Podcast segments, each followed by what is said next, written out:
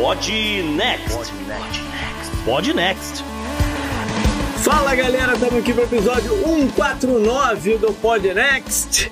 Hoje vamos falar mais uma vez de um assunto difícil, e mas não tem essa não. Mudei a cadeira, uma cadeira mais confortável, então vamos embora, Gustavo. Salve, ouvinte, salve JP, aqui é Gustavo Rebelo. E olha, hoje, JP, hoje eu tô aflito, eu tô com pressa aqui, que eu, a gente trouxe um convidado que também tá aflito, tá com pressa por causa da novela, por causa do BBB. tem eliminação, ué, tem eliminação. Pois é. Não, bacana. A gente tem um convidado especial que, pô, a gente, né, tava querendo trazer ele já tem muito tempo, mas acaba que, pô, vai acontecendo uma coisa ou outra, né, Gustavo? É, pois é, vai entrando, é o que eu falei pra ele, agora que tá mais ou menos uma calmada no mundo, tem quase nada acontecendo acontecendo, a gente achou por bem, ó, vamos falar sobre questões de direitos humanos e vamos trazer o maior representante, pelo menos o maior expoente que eu conheço de direitos humanos por aí, que é Jeff Nascimento. Seja bem-vindo ao Podnext. Opa, muito obrigado. Olá, JP, olá, Gustavo. Uma satisfação estar aqui no Podnext. Enfim, estou à disposição para a gente bater esse papo. Maravilha. Então, Gustavo, vamos perder tempo não, vamos embora. Vamos embora, JP, não pode atrasar hoje.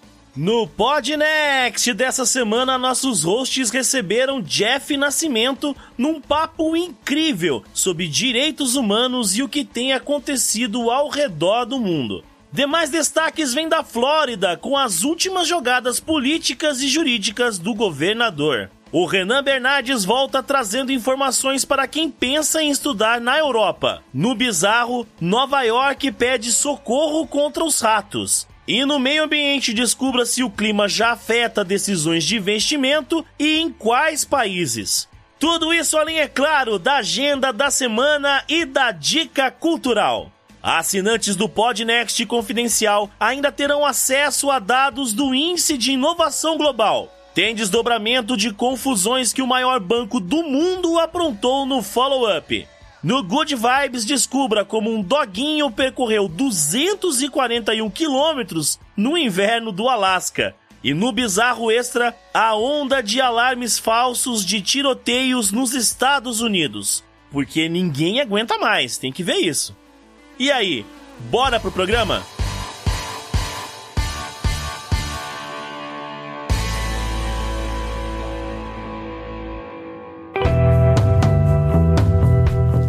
Assunto quente da semana. O assunto hoje é direitos humanos. Andaram acontecendo algumas coisas recentes que fez a gente trazer esse assunto para o programa, é a hora de trazer ele. A gente passou por um período recente agora lá do Brasil com um monte de notícia, por exemplo, de trabalho escravo. A gente há anos vem falando de algumas coisas esquisitas acontecendo pelo mundo, pela China, Índia, em alguns outros lugares.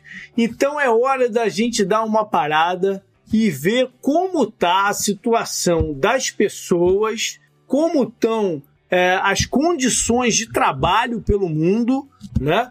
E o que que deve ser foco, o que que deve ser prioridade no futuro próximo, né, Gustavo? Bom, você já começou então pelo quente, vamos pelo quente. Então, é, Jeff Nascimento, é, o que você pode aí contribuir, o que, você pode acrescentar sobre questões de trabalho escravos ou semi-escravo, né? Depende da, da conotação. É até bom diferenciar essas duas, né? Não, perfeito. Não, então, acho que primeiro essa questão da própria terminologia, né? Acho que a gente vê muito as pessoas questionando até a própria cobertura da imprensa a respeito do assunto, falando, olha, tem uma situação análoga à escravidão, né? Como análoga à escravidão? É a escravidão propriamente dita, né? O veículo está querendo minimizar a gravidade da situação e acho que isso vai muito da própria questão jurídica, né? Acho que hoje a escravidão, né? Ela é meio considerado, é, ela é proscrita no mundo todo é uma das questões que se considera no direito internacional como sendo algo de jus cogens, quer dizer, é algo, enfim, é uma norma cogente, né? Então, assim, para além dos tratados a respeito do tema, né, é uma prática que ela é internacionalmente condenável. Então, não tem nenhum país que tenha na sua legislação de forma expressa prevendo a escravidão. A gente tem diversas exceções, tem casos, inclusive, de estados a, dos Estados Unidos que tem alguma legislação que possibilita, por exemplo, o trabalho de pessoas em condição de cárcere, né, sem uhum, recebimento, né, uhum. que que punitivo. Acaba, acaba se enquadrando um pouco dentro desse conceito, mas a gente não Você está falando, por exemplo, da galera que é, é levada assim em carros para trabalhar na, na, jardinagem de um lugar lá, por exemplo. Por exemplo. Mas assim, a, a legislação em si ela não prevê a situação jurídica da escravidão como acontecia no passado, né? Então, como essa prática, assim, né, com todas as letras, ela não é prevista na legislação e existe esse consenso internacional de que isso é algo inaceitável, o que a gente tem é, são práticas que elas são iguais à, à condição jurídica, é, entre aspas, de escravidão, exceto pelo fato de ela não ter previsão legal uhum. de forma formal, mas de todos os outros aspectos ela, ela está presente, né? Então, a gente tem esses diversos casos, essas diversas zonas cinzentas do que a gente considera trabalho análogo à escravidão, inclusive aqueles que realmente é o que falta apenas é justamente esse atestado, né, de condição de escravidão propriamente dito. No Brasil a gente tem visto muitos desses casos aí nos últimos tempos, né? É, é,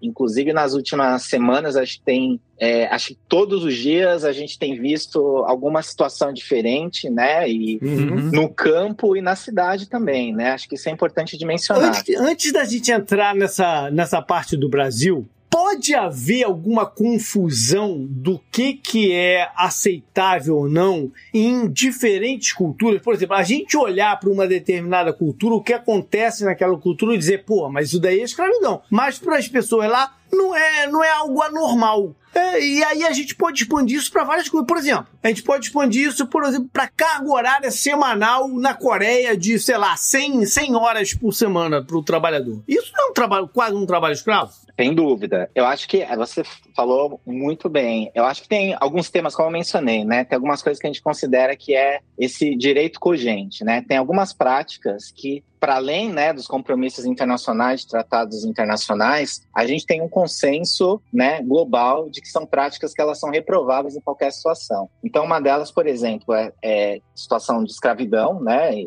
Uhum. Situação jurídica de escravidão, de você declarar uma Sim. pessoa juridicamente escrava, ou, por exemplo, também a prática de tortura. Mais uma vez, né? A tortura está em, em muitos contextos, mas existe um consenso internacional de que ela é inaceitável ter uma legislação prevendo a prática de tortura. E aí, uhum. obviamente, né, o que essa zona cinzenta, o que, que se considera como sendo condições dignas de trabalho, para ir para o lado inverso? A pessoa que trabalha 100 horas por semana, e qual é o limite do, do trabalho digno, né? Ah, a pessoa trabalhou 100 horas, mas ela ganhou em dobro nesse período. Enfim, não importa, dependendo do limite de horas, é, você tem que ter um mínimo de, de tempo de descanso, né? Até uhum. porque senão você vai violar outros direitos.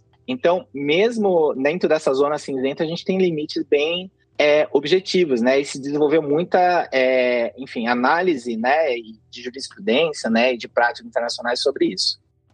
O caso americano, por exemplo, é em que a pessoa precisa de dinheiro, precisa sustentar, comer da, né, da, da, da casa para sua família, e aí entra no trabalho às 8 da manhã, sai às 5, 5 e meia, vira Uber até 11 horas da noite. Uhum. Aonde, aonde colocar isso nessa, na, nessa conversa toda? Porque ela não foi forçada a ser Uber, né? Ela tá fazendo, ela foi porque é uma necessidade. Se ela não fizer, ela não consegue fechar as contas, né? Uhum.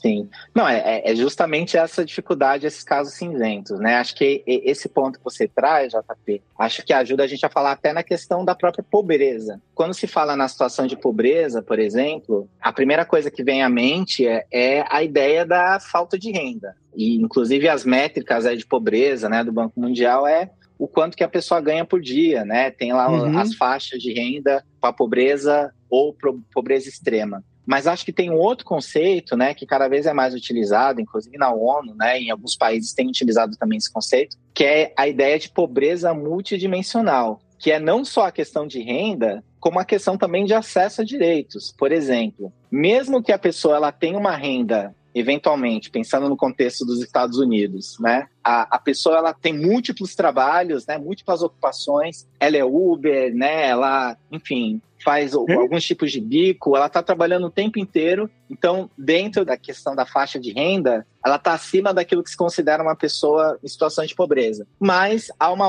série de outras questões. Ela não tem acesso à saúde, ela não tem acesso à moradia, né? Ela, a, uhum. enfim, a, as outras condições dela são muito fragilizadas. Então, você considera que ela também está numa situação de pobreza, né? Então, as coisas têm que ser, ser vistas de forma integrada, né? Só pensar na renda, muitas vezes ela não dá conta desse contexto que a gente vive hoje, né? As pessoas elas encontram renda, mesmo que isso vá em detrimento à própria saúde, ao detrimento né, do lazer, do, da própria situação da, da, família, né? Então, cada vez mais tem utilizado esse conceito multidimensional do que significa pobreza. Uhum. Jeff, então voltando aqui para o caso brasileiro, o mais especificamente aquelas notícias que vieram lá do sul do Brasil, no mercado de uva, de, de vinho e tudo mais, aquilo não é faixa cinzenta, não é? O que, que aconteceu lá e qual é as consequências que podem dar em, em relação à legislação brasileira? No caso especificamente, né, do caso, alguns casos, né, tem o, o mais célebre aí agora que teve maior repercussão né, nas, na cadeia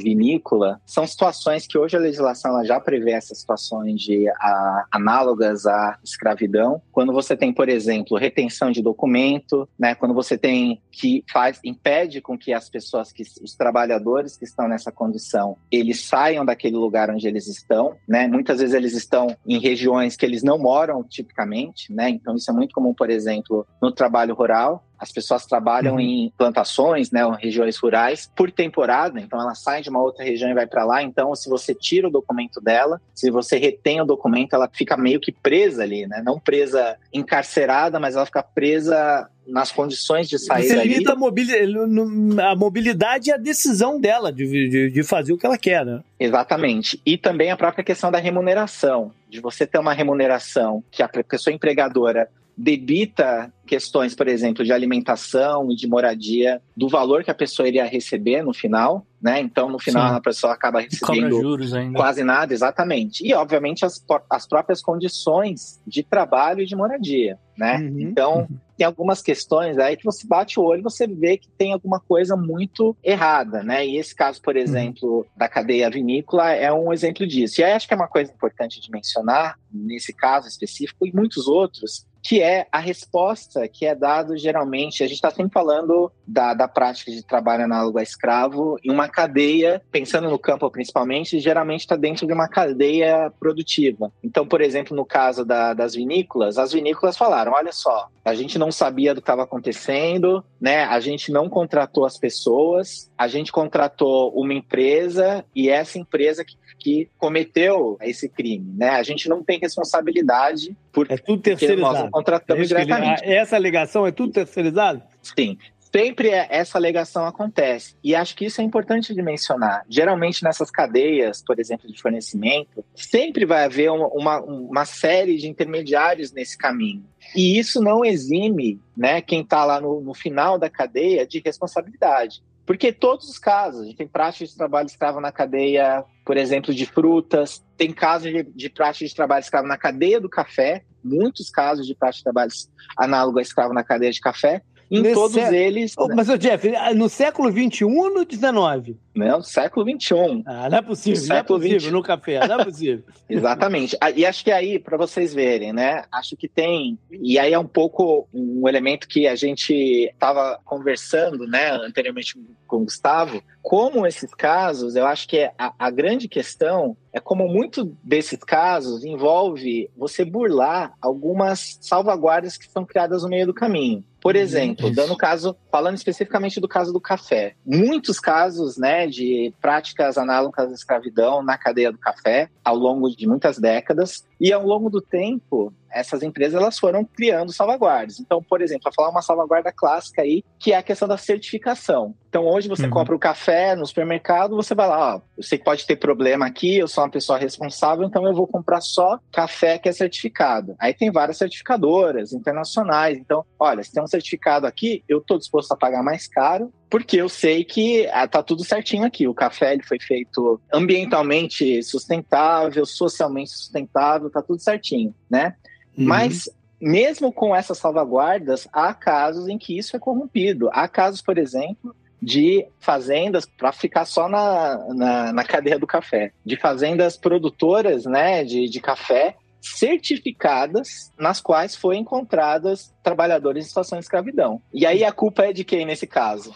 A culpa é da uhum. fazenda, a culpa é, sei lá, da Nestlé que compra, porque a Nestlé vai falar assim, eu comprei, pô, mas eu comprei porque tá certificado foi certificado. Lá. Como é que eu vou eu saber? paguei mais até. Eu paguei mais caro, inclusive. Aí a certificadora vai falar: Ó, oh, veja bem, a gente certificou, mas uh, eles mudaram no meio do caminho. Então, enfim, no final, assim, eu acho que é importante de colocar também, talvez, é a questão do trabalhador. O trabalhador que teve os seus direitos violados, né? Ele tem que poder ir em cima de qualquer um desses elementos, ou da empresa, ou do fazendeiro, ou da certificadora. E depois, é, é esse tipo de como essas, essas salvaguardas falharam, isso é um outro papo, né? Uhum. O que não pode é as empresas falarem assim, a culpa não é minha, a culpa é dele, o outro não, a culpa é dele. Enquanto isso, o trabalhador, ele fica, né? Mas, Jeff, no, voltando ali no, no caso das, das vinícolas no, no Rio Grande do Sul, surgiu uma notícia com uma situação um pouquinho diferente, né? Uma notícia que haviam também argentinos que foram trazidos para o Brasil para trabalhar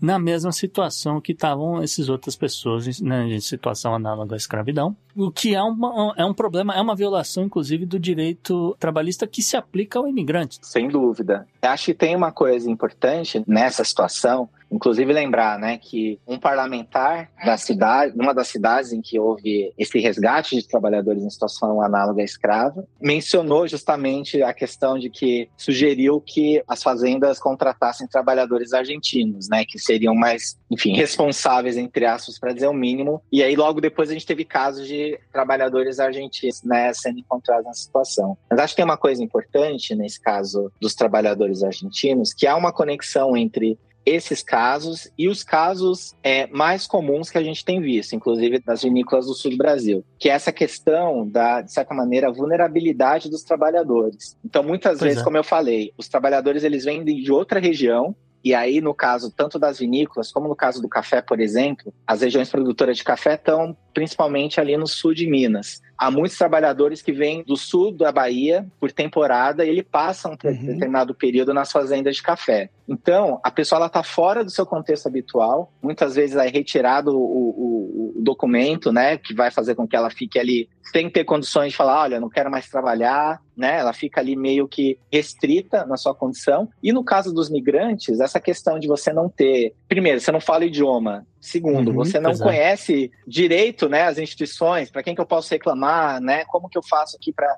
como que as coisas funcionam. Então sempre tem uma condição de vulnerabilidade também. E os migrantes e imigrantes eles são especialmente afetados por isso. Não sem motivo, e aí também só para trazer uma notícia muito recente, aqui no estado de São Paulo, é, ontem circulou uma informação de que o governador de São Paulo ele estava cogitando uma política, né? Porque a gente está numa crise humanitária por conta, enfim, do aumento da pobreza e da questão da falta de moradia uhum. aqui em São Paulo, uma política de enviar pessoas em situação de rua para o interior do estado para trabalhar no Putz. campo.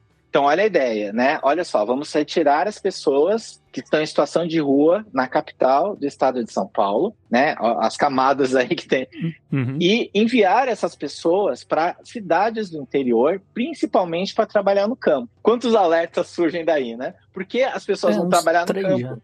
É, é, é, justamente porque elas vão, vão, aceitar qualquer trabalho, elas estão, vão estar vulnerabilizadas, né? Então você vê como, até como política. Você está apta para trabalhar. Exato. A própria política de Estado ela incentiva, né? O governador pensando em uma coisa como essa, assim, né? No uhum. qual vários alertas surgem só da gente descrever o que se pretende. Uhum. Mas, Jeff, tanto aqui no caso das pessoas né, que você falou aí, de moradores de rua, quanto no caso dos argentinos lá, é para quem pode apelar, quem pode fazer alguma coisa? Por exemplo, a Argentina pode fazer alguma coisa com relação aos trabalhadores argentinos? Ou no caso dos moradores de rua, quem que pode representar eles e apelar e fazer alguma coisa? Não, então, papel central aí é o Ministério Público do Trabalho, né? Eu acho que é importante mencionar no caso do trabalho escravo o fato de que o Brasil, até pouco tempo atrás, ele era uma referência, né, de política de combate ao trabalho escravo. Muito por conta de diversos casos, né, que, que tiveram grande repercussão na mídia, inclusive, ainda no, no final dos anos 90, começo dos anos 2000,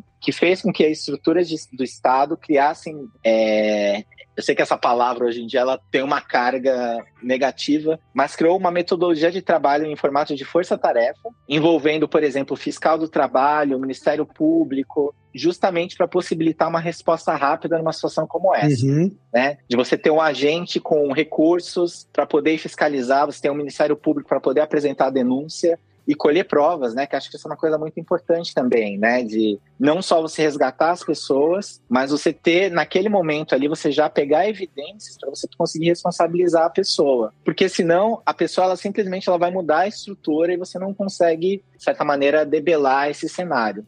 Porque é, é, ele é dinâmico, né? É, você, dá, você verifica e depois quando é que você vai voltar? Até você voltar, as coisas podem ter mudado, né? Agora, deixa eu te perguntar um negócio. Desde o período do Temer, a gente escuta algumas coisas assim, estão ah, mudando a legislação para é, não se coibir tanto o trabalho escravo. O que significa essa, o que significa essa mudar a legislação? Bom, aí a gente pode falar, por exemplo, da reforma trabalhista que aconteceu em 2017, é, 2017. O pacote de que foi aprovado ali em 2017, né, uma das dos pacotes, né, que foram aprovados durante o governo Temer, que entre outras coisas, né, enfraqueceu a, os sindicatos, primeiro com relação à questão da contribuição sindical, né, segundo a questão da obrigatoriedade dos acordos coletivos, e terceiro, a própria questão da justiça do trabalho, né? Então você tem um conjunto de medidas que foram adotadas ali, um pouco dentro dessa lógica de que ah, os sindicatos, na verdade, ah, ele é, é, uma estrutura arcaica que, na verdade, ele vai contra os interesses dos trabalhadores.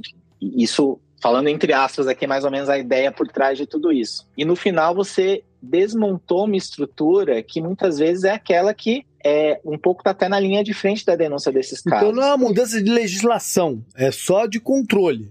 Não, mas de legislação. Isso foi a, a legislação foi alterada em 2017, uhum. tendo esses elementos, essa questão da contribuição sindical, né? Ela deixou de ser compulsória, então os sindicatos não têm mais financiamento. Uhum. Segundo, o sindicato tinha um papel um pouco da fazer dos acordos coletivos junto às empresas. Não é mais necessário que isso aconteça. O trabalhador ele pode fazer o acordo diretamente com o empregador. E a questão da justiça também é importante. Hoje se mudou um pouco dentro dessa ideia de que a justiça do trabalho era uma justiça anti-empresa. Agora existe desde essa mudança da legislação em 2017, a pessoa que ela aciona judicialmente por questões trabalhistas uma determinada empresa, se o trabalhador perde, ele tem que pagar os custos. Uhum. Então ele já fica, pô, se eu vou perder isso aqui, imagina, eu já estou sem emprego, se eu perder a demanda, eu vou à falência. Então esse conjunto de medidas, ele é muito colocado também como assim, é uma liberalização do mercado de trabalho que na verdade acabou enfraquecendo uhum. essas condições, Entendi. né, de você evitar o trabalho escravo. E aí, para além da legislação, acho que você foi muito é, preciso nessa sua dúvida, JP, sobre a legislação. Para além da legislação, acho que é um outro tema que acho que perpassa aqui diversas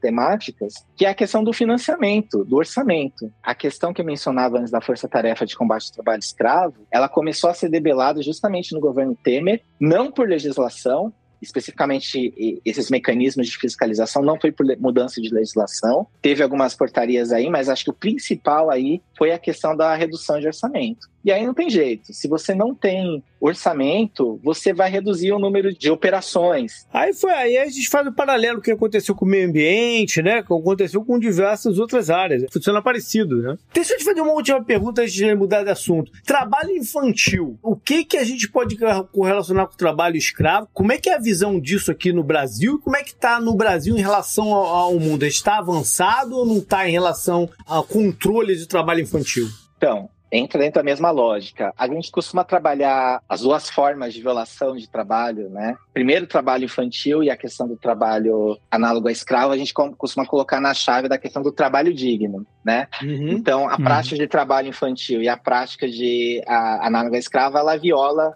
essa ideia de trabalho digno. No caso especificamente do, do trabalho infantil, também estava dentro de, desse contexto aí do, do, do, final dos anos 1990 que fez a criação dessa força-tarefa, né, dessa metodologia de combate que foi desmantelada com a redução do orçamento a partir do governo Temer. E também acho que a gente tem aí essa recorrência desses casos que começam a aparecer de novo. Acho que é importante mencionar nesse caso específico, e, é muito difícil não mencionar isso, o fato de que, além dessa desmobilização de, de recursos nesse combate, a gente tinha no governo anterior ativamente manifestações do presidente a respeito do tema. Uhum. Da questão uhum. de que tem que deixar as crianças trabalharem, porque antigamente as crianças trabalhavam, o que não pode é a criança ficar na rua, ela tem que ir para o trabalho, que o trabalho edifica. Quer dizer, uma visão que ela está contra aquilo que a própria legislação que o ECA estabelece. Né? Então, ainda que o ECA não tenha sido alterado, você tinha aí essa desmobilização de recursos para o combate e tinha é, essa sinalização por parte da presidente da República a respeito do tema.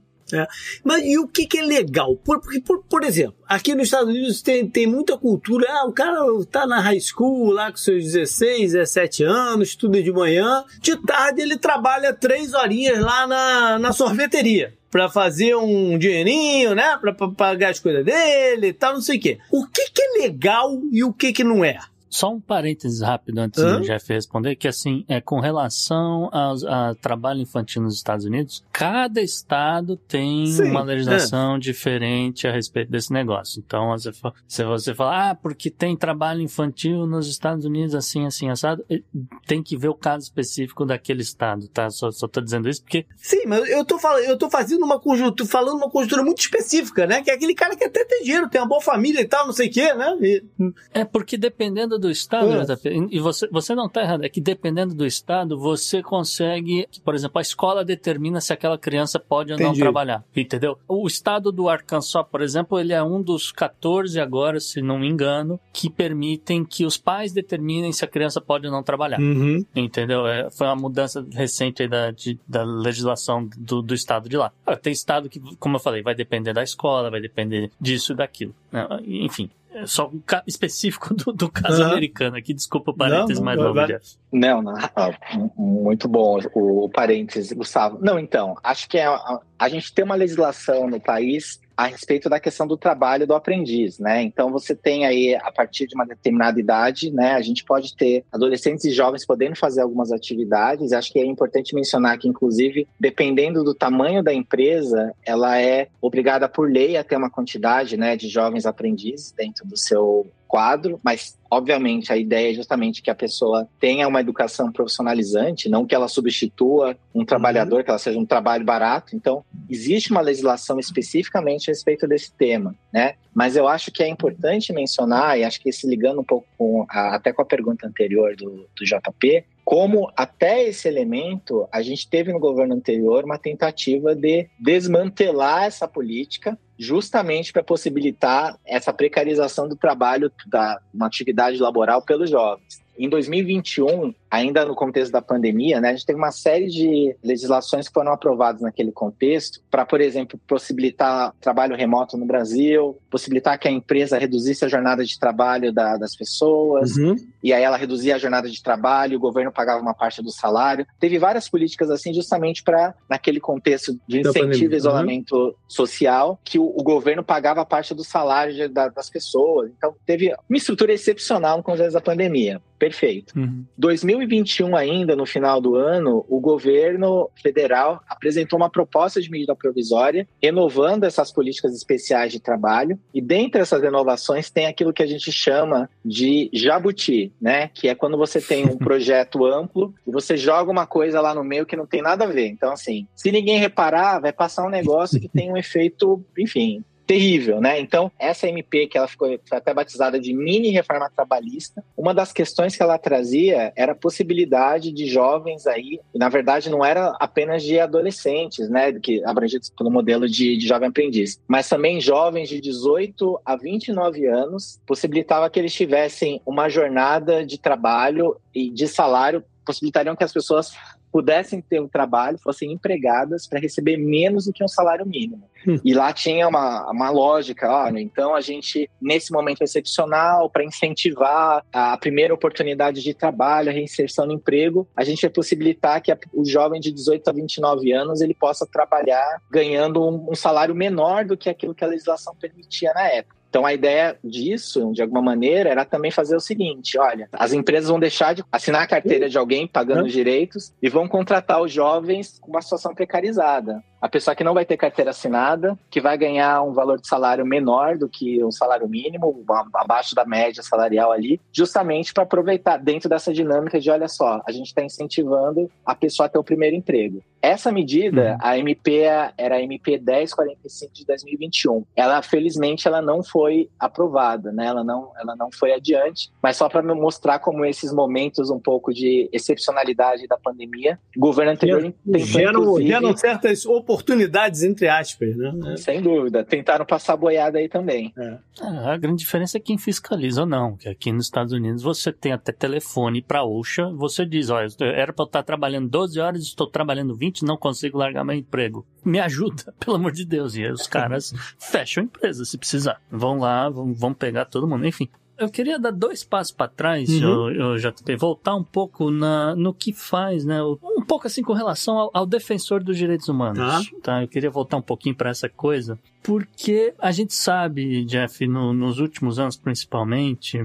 a gente viu uma, um aumento da perseguição um aumento da violência contra jornalistas, contra ativistas ambientais, etc. E também houve aí perseguições da galera dos direitos humanos. Né? Até não sei dizer se você não foi sofrer algum tipo de, de perseguição. Não, e não é só no Brasil, né? É, Isso, é, eu sei. Não, não vale só para o Brasil, vale para o mundo inteiro, certo? Eu acho que a questão da, dos defensores de direitos humanos, que, enfim, é um tema fascinante, inclusive, né? Acho que, inclusive, pessoalmente, para mim, a, a, melhor definição do que são os direitos humanos é uma definição meio reflexa, né? Direitos humanos é aquilo que esses defensores fazem, né? Então, essas uhum. pessoas que estão na linha de frente, né? E, e, no meu caso, eu falo assim com, com enfim, com toda a humildade que eu não estou na linha de frente, né? Tem pessoas que realmente estão agora nesse momento, né, ou em programas de proteção, ou em situação sendo ameaçadas ativamente e não deixando de fazer a sua atividade por conta do, da importância daquilo que elas fazem, né? Então, uhum. há um padrão, e aí como o JP menciona também, eu acho que existe um padrão, é importante falar, essa dinâmica de ataque a defensores de direitos humanos é uma dinâmica próxima do ataque a jornalistas,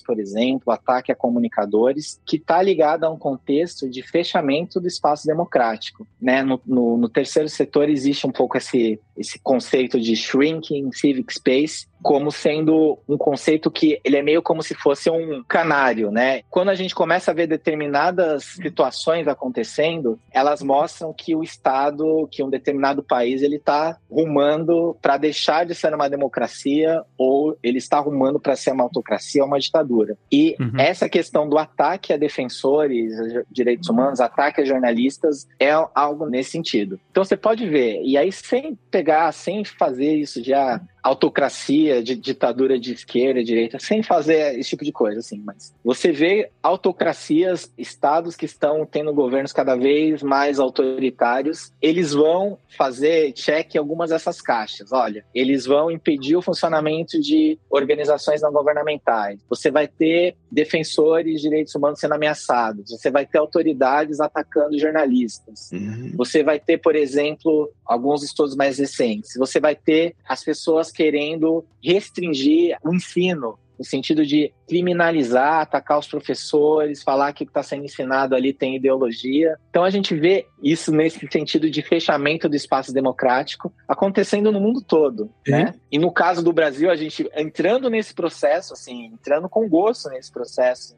nos últimos anos e preenchendo todas essas caixas, né? Então, é meio como se fosse uma receita de bolo aí, né? Então, de alguma maneira, esse trabalho com direitos humanos e, e olhar por como os defensores estão, ele é meio como verificar um sintoma de uma situação mais grave, né? De como a própria, enfim, estrutura social, estrutura do Estado, ela está arrumando, né, para uma situação mais autoritária. Uhum. E aquela história das instituições são fortes, tudo, tudo isso é muito bonito, né, pra gente vender, mas na hora que pega um governo que quer fazer, por exemplo, você tem Turquia, tem Hungria, vários que conseguiram fazer esse tipo de coisa, cadê as instituições? Né? Elas, vão, elas se desmoronam. Total, sem dúvida. E acho que o caso, por exemplo, da Hungria, né, que é a fragilidade institucional fez com que se chegasse a uma situação de não retorno, né, então você conseguiu mudar a Constituição de forma que você consegue comandar o Supremo de forma que você não tem mais oposição, porque a oposição você controla né, todos os mecanismos uhum. ali não tem, é um ponto de, de não retorno, né? Então, é, é isso aí. E a, a, gente bateu nessa uhum. trave, né? A questão aí, imagina, de você ter um Supremo dominado, você querer diluir. É o que Israel está tentando, né? A gente está vendo isso é, por todo lado, é isso aí. Aumentar o número de ministros, por exemplo, El Salvador, né? Eles destituíram uhum. os ministros, quiseram aumentar o número de ministros lá. Agora, até nos Estados Unidos parece que tinha um debate sobre esse, né? De é, é, mexer na Suprema Corte. Na né? Suprema Corte. Exatamente.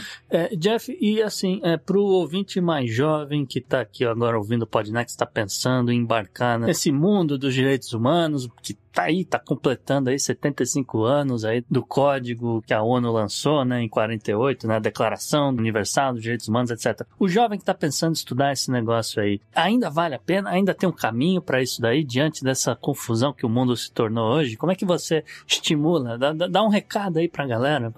Não, vale a pena. Eu acho que é uma coisa importante de mencionar, porque acho que muita gente ainda acha que tem muito desse tipo de trabalho, mas não é somente esse trabalho. O trabalho com direitos humanos é uma atividade profissional. O que eu quero dizer com isso? Muitas pessoas acham que trabalhar com direitos humanos é igual a trabalho voluntário. Tem trabalho voluntário também, mas não é apenas trabalho voluntário. Então, muitas vezes as pessoas falam: ah, eu gostaria de trabalhar com direitos humanos, né? Mas eu preciso ganhar dinheiro, preciso, né, enfim, pagar aluguel e tudo uhum. mais, enfim. Dá para trabalhar, né, com direitos humanos. E acho que uma outra coisa importante é que os direitos humanos eles são muito amplos, há muito tipo de trabalho com direitos humanos. Tem esse trabalho de busca de direitos, né, um pouco esse trabalho até jurídico, né, de atuar nas cortes, atuar na formulação de legislação, mas há uma ampla gama de trabalhos, trabalho social relacionado a direito à educação, por exemplo, é trabalho com direitos humanos, trabalho para acesso à saúde, é trabalho com direitos humanos também. Hoje em dia é um campo muito grande, por exemplo, a respeito de direitos digitais. Todo esse trabalho de regulação das plataformas, por exemplo, também é trabalho de direitos humanos. E um trabalho também que muitas vezes não é encaixado como direitos humanos, que tem crescido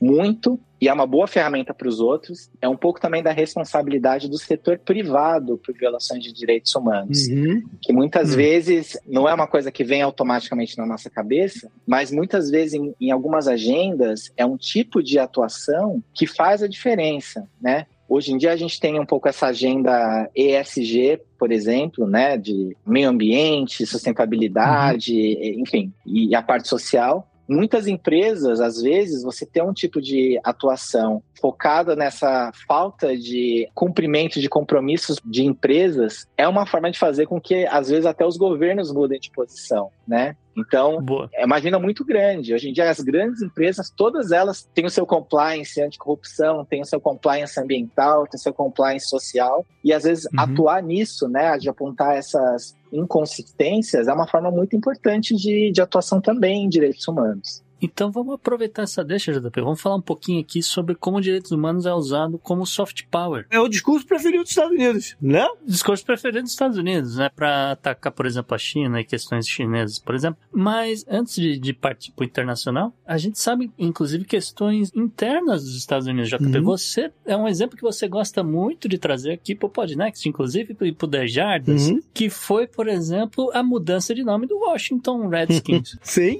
É, é? Tava até comentando com o Jeff um pouco antes de gravar, né? Porque parece que saiu a venda do, do time hoje, finalmente, é isso? É. Então, esse caso é um caso muito interessante, porque o Washington, desde a década de 20, tinha o um nome de Redskin, que era um nome extremamente pejorativo. Porque, e, e, é um pejorativo que você olha e fala, ah, mas não é tão ruim assim. É ruim chamar de Redskin. É ruim se a pessoa que está ouvindo se ofende né? E era o caso dos latino-americanos que se ofendiam. Então é ruim. Ou é ruim também se você estimula outras pessoas a chamarem aquelas pessoas que podem se ofender disso daí. Também, exatamente. Né? Que é esse outro lado também. Também, exatamente. E esse time tinha um dono desde 99 que é um cara reativo, era um cara, um cara complicado, que quando começou o movimento ali por 2010 e tal, para tentar só, não cabe mais, né? Vamos trocar isso aí. Ele bateu na mesa e falou: não, enquanto eu for dono do time, não vai trocar o, o nome, é, é Redskins. E ele foi empurrando isso durante um bom tempo, até que a economia falou mais alto. O maior patrocinador do time que dá o nome ao estádio é o FedEx. Falou, meu amigo, o negócio é o seguinte: acabou. Tá, a gente não quer mais vincular a nossa marca a esse nome pejorativo. Ou você vai trocar o nome ou a gente vai tirar aqui o nosso contrato. Ele falou, então troca o nome. E aí foi e mudaram de Redskins para agora Commanders. E finalizou essa semana, porque ele tem uma série de outros problemas aí, legais e tal, de ambiente. Aí entra a parte até que a gente andou falando de ambiente de trabalho, direitos humanos dentro do ambiente de trabalho, perseguição a mulheres lá dentro do, da organização e tal. Isso tudo está sendo levantado. E ele acaba penalizado, né, a vender o time, só que vendeu por agora por um recorde. Né?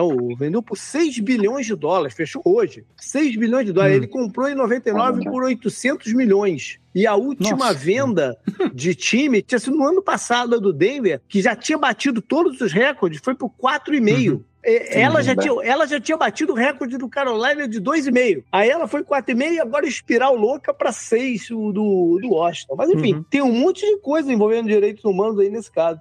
É, e eu ia perguntar pro Jeff, né, se ele sabe de outros exemplos aí da iniciativa privada tomando essa iniciativa de implementar aí mais medidas de direitos humanos. Não, sem dúvida. Acho que essa agenda de esportes e direitos humanos ela é, é, é, bem ampla, né? Acho que vai desde a da questão das Olimpíadas, né? Acho que no caso do Brasil, acho que também é um ótimo exemplo. A gente que sediou grandes eventos aí, né? Na Copa e Olimpíadas, a gente viu o que acontece nesses grandes eventos, né? No tipo de legislação específica que se aprova, né? Para que você possa, por exemplo, construir estádio, construir infraestrutura para chegar aos estádios e tudo mais, e o rastro que se deixa, né, ao longo desse caminho, né? Então, o caso do Brasil é exemplar aí, muitos protestos e tudo mais. E a gente acabou de sair da Copa do Mundo agora também no Catar, no qual, enfim, centenas de trabalhadores morreram durante a construção. E aí, mais uma vez, né, fazendo a vinculação do que falávamos antes, trabalhadores migrantes, né? Então, também esse elemento de uma certa vulnerabilidade dos trabalhadores, ao ponto que em um determinado momento nem as empresas que trabalhavam ali sabiam o número de pessoas que tinham morrido do, do, do processo de construção construção. Essa então, questão aí é... é... fascinante porque o Gustavo acabou de dar a introdução aí do direito humano como power e a gente brincou que os Estados Unidos adora usar o tema, né? Vocês ouviram os Estados Unidos falar sobre essa questão na Copa? Pois é. Como esse assunto é seletivo, né? Para quem você vai colocar ou não o negócio. E quer ver quer mais, JP? Quer ver mais um exemplo? A gente falando aqui de Qatar, etc. Mas ali do lado, né? A Arábia Saudita é um país que eu particularmente conheço muita gente que acabou indo trabalhar trabalhar, fazer alguns projetos lá, etc. E os caras fazem exatamente aquilo que o Jeff falou no começo do programa. É retenção de documento. Olha, deixa aqui seu passaporte comigo que eu vou cuidar, uhum. vou botar no cofre para você. E você vai ali, ó, trabalhar três meses que você foi contratado, sei lá, montando móveis aqui pro laboratório da universidade, o que quer que seja. E nem, e nem só trabalhadores assim, é, mais braçais, não. Até os jogadores de futebol já narraram isso. Que isso acontece sim. também. Sim, sim. É uma confusão danada. Não sei se tem alguma coisa acontecendo com relação a isso, Jeff. A única coisa que eu sei é que vira e mexe a Arábia Saudita acaba aparecendo lá no, no grupo de direitos humanos da ONU, né? Sim.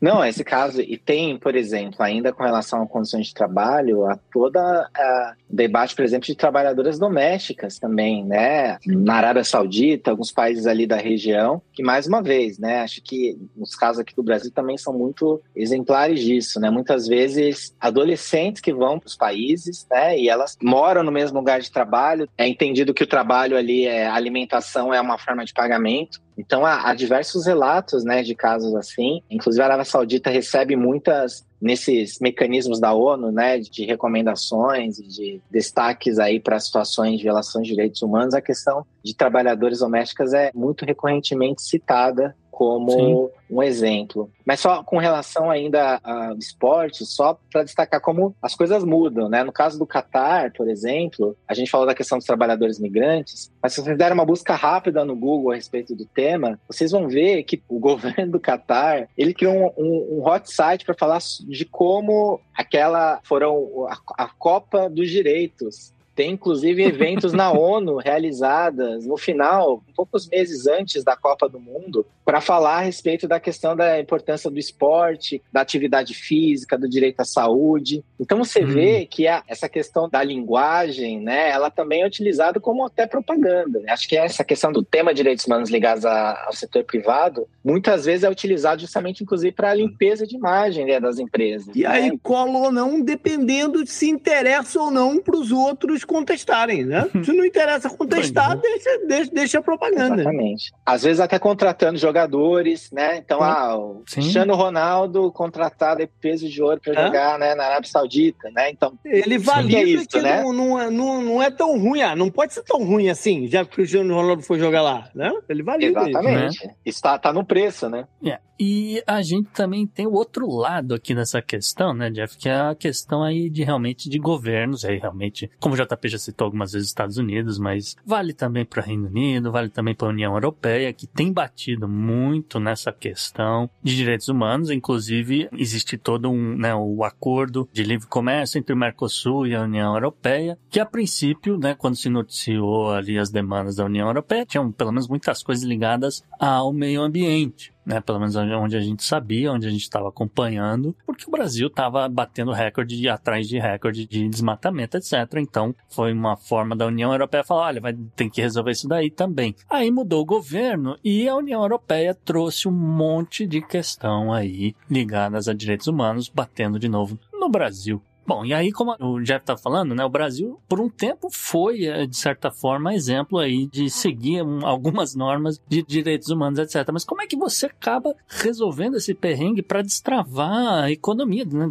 Destravar esse acordo e alavancar a economia, né? Como é que fica, Jeff? Então, acho que esse é um caso importante, que acho que isso também de estratégia de atuação nesse campo de, de direitos humanos. Né? De, de, alguma maneira, nesses últimos anos, no qual os direitos humanos, né, a agenda de direitos humanos estava uh, sob ataque no Brasil, como a agenda ambiental e climática também estava sob ataque, esse tipo de dispositivo que consta né, no projeto de acordo entre Mercosul e União Europeia ele foi muitas vezes utilizado justamente como uma maneira de você ter um, um, mecanismo de pressão também no governo brasileiro. Olha só, respeitar esses parâmetros, quer dizer, respeitar aquilo que a legislação já fala aqui dentro do país, não é suficiente ter a legislação não é uhum. suficiente para que o governo respeite esses parâmetros. Então, vamos utilizar essas cláusulas que foram colocadas lá, e aí e aí sendo, enfim, pensando na coisa como ela é, né, de política de relação internacional. Mas de alguma maneira foi também um instrumento possível, né, de incidência, inclusive de pressão Sim. nos governos de lá. Olha só, eventualmente você ter uma atuação nos parlamentos dos países ou no próprio Parlamento Europeu para chamar atenção nas bancadas verdes nos países para chamar atenção para a situação que estava acontecendo aqui, né? Então, foi importante não só a questão do acordo do Mercosul, como também todo o processo no qual o Brasil estava engajado de ingresso na OCDE, né? Então, Uhum. Esse, essa foi uma agenda que, desde o governo Temer, houve um investimento grande né, da diplomacia de se adequar lá o programa para você ingressar na OCDE. E, e, essas salvaguardas aí, elas foram, de alguma maneira, também utilizadas por algumas organizações aqui na sociedade civil. Né? Agora a gente mudou um pouco a chave. Né? Acho que a gente é importante de destacar, e é claro que, de alguma maneira, a gente tem algumas sinalizações positivas aqui a respeito de mudar essa chave de respeito a direitos humanos e legislação ambiental e de a gente agora também fazer esse trabalho de mostrar, olha só, né? Existe um elemento protecionista aqui também dentro desse acordo, que não é, enfim, também não é do interesse da agenda de direitos humanos dentro do país, né? Acho que isso é algo muito importante. E só pegando um gancho que eu deixei passar na pergunta anterior, da, da questão que o JP falou sobre direitos humanos e um pouco essa lógica de soft power, né, que foi, foi mencionada, é a questão de direitos humanos nos Estados Unidos, acho uma coisa muito interessante, né, de, de ver como é utilizado, né? Não é muito comum falar em direitos humanos internamente nos Estados Unidos, né? uhum. né? Direitos humanos é um conceito utilizado para fora, que os Estados Unidos utilizam para fora dos Estados Unidos. Eles vendem a ideia que ó, aqui dentro a gente tem exemplo, né? Então, mas é para dentro é civil rights. Human rights é para fora dos Estados Unidos. É. Então você não tem, é, pode ver que o Departamento de Estado ele só fala em é, human rights para fora do país. É. Dentro do país é uhum. é civil rights. A, a, própria terminologia mostra que assim, aqui dentro tá tudo certo. A, a agenda de direitos humanos ela tem que ser promovida fora, né? É. Então e nem os direitos civis dentro dos Estados Unidos. Sim abrangem tudo que o, por exemplo, a Declaração de, de, de Direitos Humanos abrange na, na ONU né? Só para ficar, só para ficar nisso aqui. Exatamente. Não, e se for verificar, tem problema de trabalho semi-escravo no campo americano, tem discriminações, tem a questão dos homeless, né? Dos sem-tetos, que está se tornando crítica em alguns lugares, né? Em, em embates uhum. assim contra o, os sem-tetos. O Alexandre Jovem Nerd costuma sempre lembrar quando da pandemia que marcou muito ele ver uma imagem lá em Las Vegas que os caras demarcaram no chão aonde que o cara poderia ficar durante a pandemia, uhum. para ele ter uma distância do outro cara. Ou seja, é a tentativa de solucionar uma questão em cima de uma outra questão muito maior, né? É incrível. Mas, é, Jeff, que te fazer uma pergunta. Você acha que com a aproximação agora sim mais explícita do Brasil com a China, que está acontecendo nessas últimas semanas, de declarações e tudo mais. Aonde que você vê os Estados Unidos apontarem, porque a gente está falando da Europa, mas aonde que você vê os Estados Unidos apontarem o dedo para o Brasil em questão de direitos humanos para depois vir tentar impor alguma coisa? É, acho que nesse tema, e durante um tempo eu trabalhava justamente apontando com essa dinâmica de política externa e direitos humanos mostrando como uhum. o Brasil ele era ele defendia uma coisa fora do país dentro era diferente mas acho que uma coisa muito importante de até de mencionar, o Brasil nunca foi um país de apontar problemas de direitos humanos em outro país, né? Uhum. Acho que independentemente do China, Nicarágua, né, tudo está na agenda hoje em dia que o governo de esquerda ele não não condena as ditaduras de esquerda, né? Que enfim, Uhum. entre muitas aspas aí e tudo. O governo brasileiro nunca condena nenhuma ditadura, né? Uhum. A gente não tem declaração do governo brasileiro condenando a Arábia Saudita, a gente Sim. teve agora no governo Bolsonaro algumas falas relacionadas à Venezuela, mas isso era, uhum. enfim, foi muito excepcional, né? Então, isso tendo trabalhado para o Brasil condenar alguns governos, por exemplo, na, no momento de, de, alta, por exemplo, de execuções no Irã, no começo dos anos 2010, né? Era uma pauta que por exemplo, trabalhava especificamente nela, era muito difícil, mesmo uma situação que era contrária àquilo que o Brasil defende com relação à aplicação de pena de morte. A gente tinha casos aí de execução de pessoas sem nenhum tipo de processo, nenhuma, nenhum um, um processo pro forma judicial, né? A gente está vendo agora de novo no Irã, né, por conta dos protestos relacionados à morte daquela jovem por conta do véu, teve Sim. um caso de pessoas que foram executadas por protesto em um período muito curto. Então, esses vários casos, assim, que não chamam atenção, né? Ninguém está cobrando o Brasil para condenar esses casos, querem condenar casos específicos. Me parece que é um pouco essa é uma dinâmica que até o, o governo está acostumado a lidar, né? A, a, não responder. Então, não sei se eu consigo responder a sua pergunta, já. Uhum.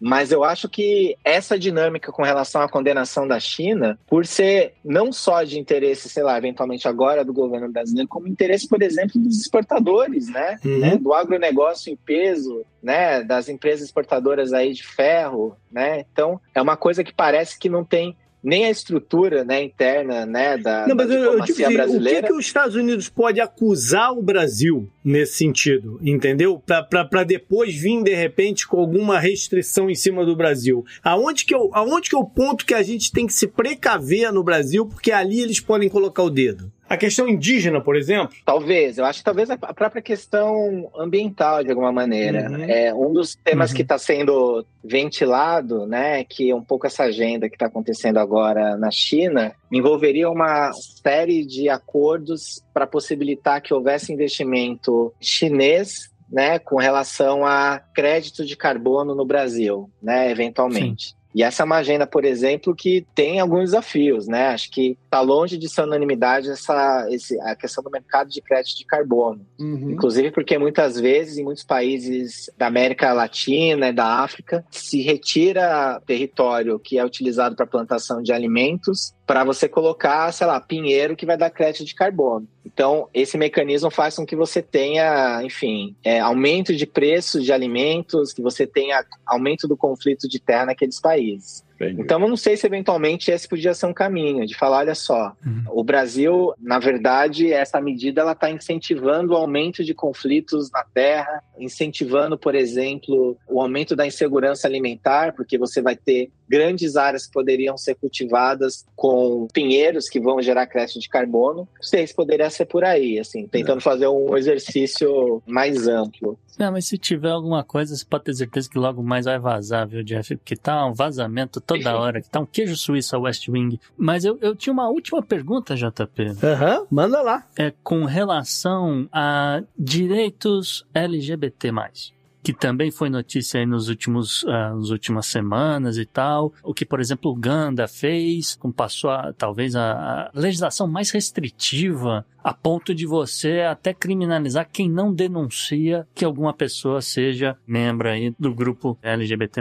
Então, assim, eu queria saber uh, o que tem sido feito, né? O que pode ser feito num caso desse com, contra o país, mas uh, se, se, pelo menos uh, existe alguma coisa que, que, que, pode ser feita ou não nesse sentido, Jeff? Não, eu acredito que sim. Acho que uma agenda de atuação nesses casos específicos, acho que isso é uma coisa meio desafiadora desse trabalho. Pois é. Porque, de alguma maneira, maneira, esses instrumentos que são, estão à disposição, eles são instrumentos que, na verdade, eles também estão à disposição de alguns estados, justamente para você, enfim, por uma lógica até meio colonialista a respeito da relação com os estados. Mas um instrumento possível, sei lá, instituições financeiras multilaterais, né? Eventualmente, no caso de Uganda, uma forma de atuação, eventualmente, é de algumas instituições financeiras multilaterais, elas têm alguns tipos de compromisso, de, enfim, por isso que eu estou falando que é um terreno complicado uhum. esse, porque é, muitas vezes o receituário que se estabelece é um receituário de austeridade, de corte de gasto público, Sim. de privatização, mas eventualmente há algumas medidas que a gente está combatendo esse receituário, que muitas vezes é contra os interesses da população, mas eventualmente algumas dessas medidas, né, essas instituições, elas também podem ter algum tipo de elemento relacionado a assegurar a garantia de direitos, né, para a população LGBT, uhum. por exemplo. Acho que uma coisa importante de mencionar, até 2000, enfim, até 2018, né, vou ser generoso aí com o governo Temer, né? Até 2018, o Brasil ele foi internacionalmente aquilo que a gente chama de campeão na agenda internacional de direitos LGBT, né? Então, nos espaços da ONU, Conselho de Direitos Humanos da ONU, na Assembleia Geral, o Brasil era o país de referência nesse debate né, de puxar o texto das resoluções, né, de chamar atenção para a importância dessa temática, chamar atenção para casos de países que passavam legislação que eram contrária a esses princípios. Então, isso foi sempre uma, uma pauta importante para o Brasil internacionalmente, que obviamente se esvaiu agora, né, no, no, no, último governo, mas que se espera que seja algo que retorne agora, né, que o Brasil volte a atuar nessa pauta. Para vocês terem uma ideia, a relatoria especial da ONU a respeito de direitos LGBT, a resolução que criou essa relatoria, ela foi de autoria do Brasil e ela tem sido renovada desde então. Então o Brasil ele puxa um pouco essa agenda. E aí só super rápido para colocar também num contexto mais amplo essa situação de Uganda, é, é, que vale destacar o fato de que a gente vive nesse momento uma concertação né, das extremas direitas no planeta ao redor da agenda anti-direito LGBT, principalmente uhum. o T da agenda LGBT. Sim. Então, é, a gente vê muito isso nos Estados Unidos, Sim. né? Essa agenda essa semana, inclusive, foi muito, muito quente essa conversa. É, e, e, essa agenda está se espraiando pelo mundo. No caso especificamente do Brasil, para citar, aí teve a a Folha fez um levantamento aí no final do mês passado, é, pegando só iniciativas apresentadas durante essa atual legislatura né, da, do Congresso Nacional, legislatura que começou dia 1 de fevereiro, e só entre 1 de fevereiro e 20 de março foram 69 projetos de lei contra pessoas trans que foram apresentadas no plano federal uhum. e no plano estadual. Muitos deles replicando o discurso, por exemplo, dos Estados Unidos. Uhum. questão da linguagem neutra, a questão, por exemplo, É, e aí, pegando shows de drag queen. É o tópico que a gente falava antes, né? A questão do esporte, a questão de proibição de participação de atletas trans em modalidades. Então, você pega alguns projetos que você vê um espelho. A justificativa parece que é, é, é tradução de discursos realizados nos Estados Unidos, por exemplo. Né? Então, é, não dá para descartar o fato de que esse impulso dado, por exemplo, em Uganda, faça parte desse grande movimento, inclusive porque isso também, as coisas meio se retroalimentam. Quem está impulsionando essa agenda, por exemplo, no Brasil, vai olhar para o Uganda e falando: olha lá, ó, é isso que a gente tem que fazer. Esse é o exemplo. Eles estão fazendo lá e eles estão sofrendo reação do globalismo, por exemplo, né? Então, acho que é importante a gente ficar de olho nisso, né? Nessas grandes movimentos aí da, da extrema-direita também ao redor dessa agenda uhum. de direitos aí. E ligeiro, ligeiro, JP, né? Eu imagino que o mesmo que vale aqui para a agenda é, LGBT, eu imagino que também vale para questões ligadas a direitos das mulheres, principalmente porque a gente também, de novo, né, viu aí nas últimas semanas tudo que o Talibã andou fazendo lá no Afeganistão, proibindo elas de estudar e proibindo elas de trabalhar, até na ONU, JP, não sei se você viu isso. Não a, a ONU tem um escritório lá para direitos de mulheres no Afeganistão, que agora só trabalha homens. E isso porque quando ele acreditou-se neles, quando eles falaram que não, não, a gente vai estar, tá, a tá numa versão mais light, versão mais soft. Então, Jeff, cara, eu, eu sinto que a gente vai ter que voltar a te trazer aqui em breve, cara, porque essas questões aqui vão, to vão tomar vulto ainda e vão ter outros aspectos que, que a gente vai ter que explorar. Mas valeu demais estar aí com a gente, cara. Tem assunto que não acaba mais. Up next. Up next.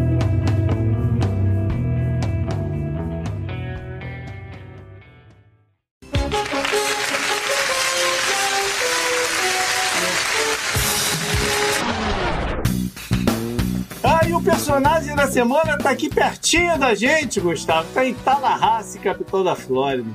É, tá mais perto de mim, é. no caso aqui. A gente vai falar do governador Ron DeSantis, né? Que, assim, oficialmente ele ainda não é candidato à presidência, tá? Mas a gente tá vendo ele fazer campanha, a gente tá vendo... Não stop até, né? A campanha dele é não stop mais. Porra, Não, o, cara, o cara vai lá pra, pra Carolina do Sul fazer divulgação de livros, JP. Quem que vai pra Carolina do Sul fazer isso? Mas tudo bem, né? Não tem problema, a gente respeita o cara. O governo do estado hoje em dia é um bico. É, é um bico. É, mas assim, a, a, gente sabe que ele tem sido atacado de leve, né? às vezes mais pesado, às vezes mais de leve, mas muitas questões ligadas à saúde e segurança, né? A questão de saúde, ele meio que joga na conta do governo federal, como todo republicano uhum. faz. E, sinceramente, a, a, questão de saúde nos Estados Unidos está tão ruim que hoje em dia ninguém mais liga para esse assunto. Deveria. Mas a galera meio que faz, faz uma vista grossa e ninguém está debatendo mais saúde. O que as pessoas têm debatido muito é a questão da segurança, uhum. que é um problema, sim, na Flórida, é um problema, sim, para o governador, tá certo? E a gente vai ver nos próximos meses algumas coisas acontecerem aqui na Flórida. Uhum. Né? Tá tudo ainda tramitando no, no, no Congresso, no Senado do, do, Estado. Mas eu suspeito que vai ser uma coisa assim de um atrás do outro. Toda semana uma polêmica, sabe qual é? Uhum. E aí a gente vai estar tá falando de Ron DeSantis praticamente toda semana, igual a gente fala do, do ex-presidente,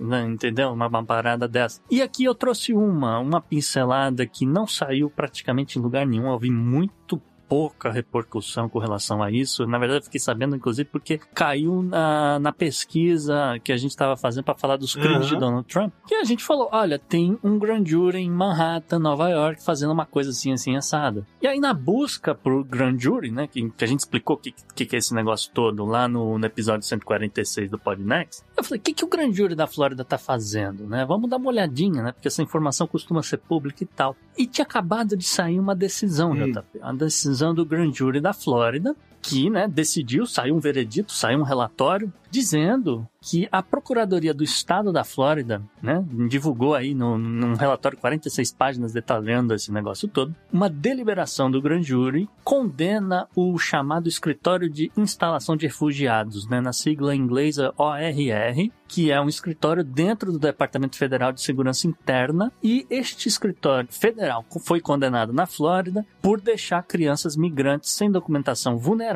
né, com uh, cuidadores não controlados ou o chamado patrocinadores, né? Não tem outro termo né? para tradução, é patrocinador. E em seguida, né, o ORR teria abdicado da supervisão e do bem-estar dessas crianças. O relatório sugere que a política adotada pelo governo Biden, nesse caso, equivale à negligência infantil criminosa e, portanto, o, o, o, escritório, o governo, etc., todo mundo né, do governo federal seria cúmplice de tráfico de pessoas. Pausa dramática. Mas, assim, é, se, segura esse pensamento. Então, a partir daí, a partir daí, o que que acontece, né? O, o, o, Existe um respaldo jurídico no estado da Flórida para que o estado passe a tomar medidas que seriam, supostamente, para evitar que essas crianças migrantes caíssem nas mãos dessas pessoas. Né?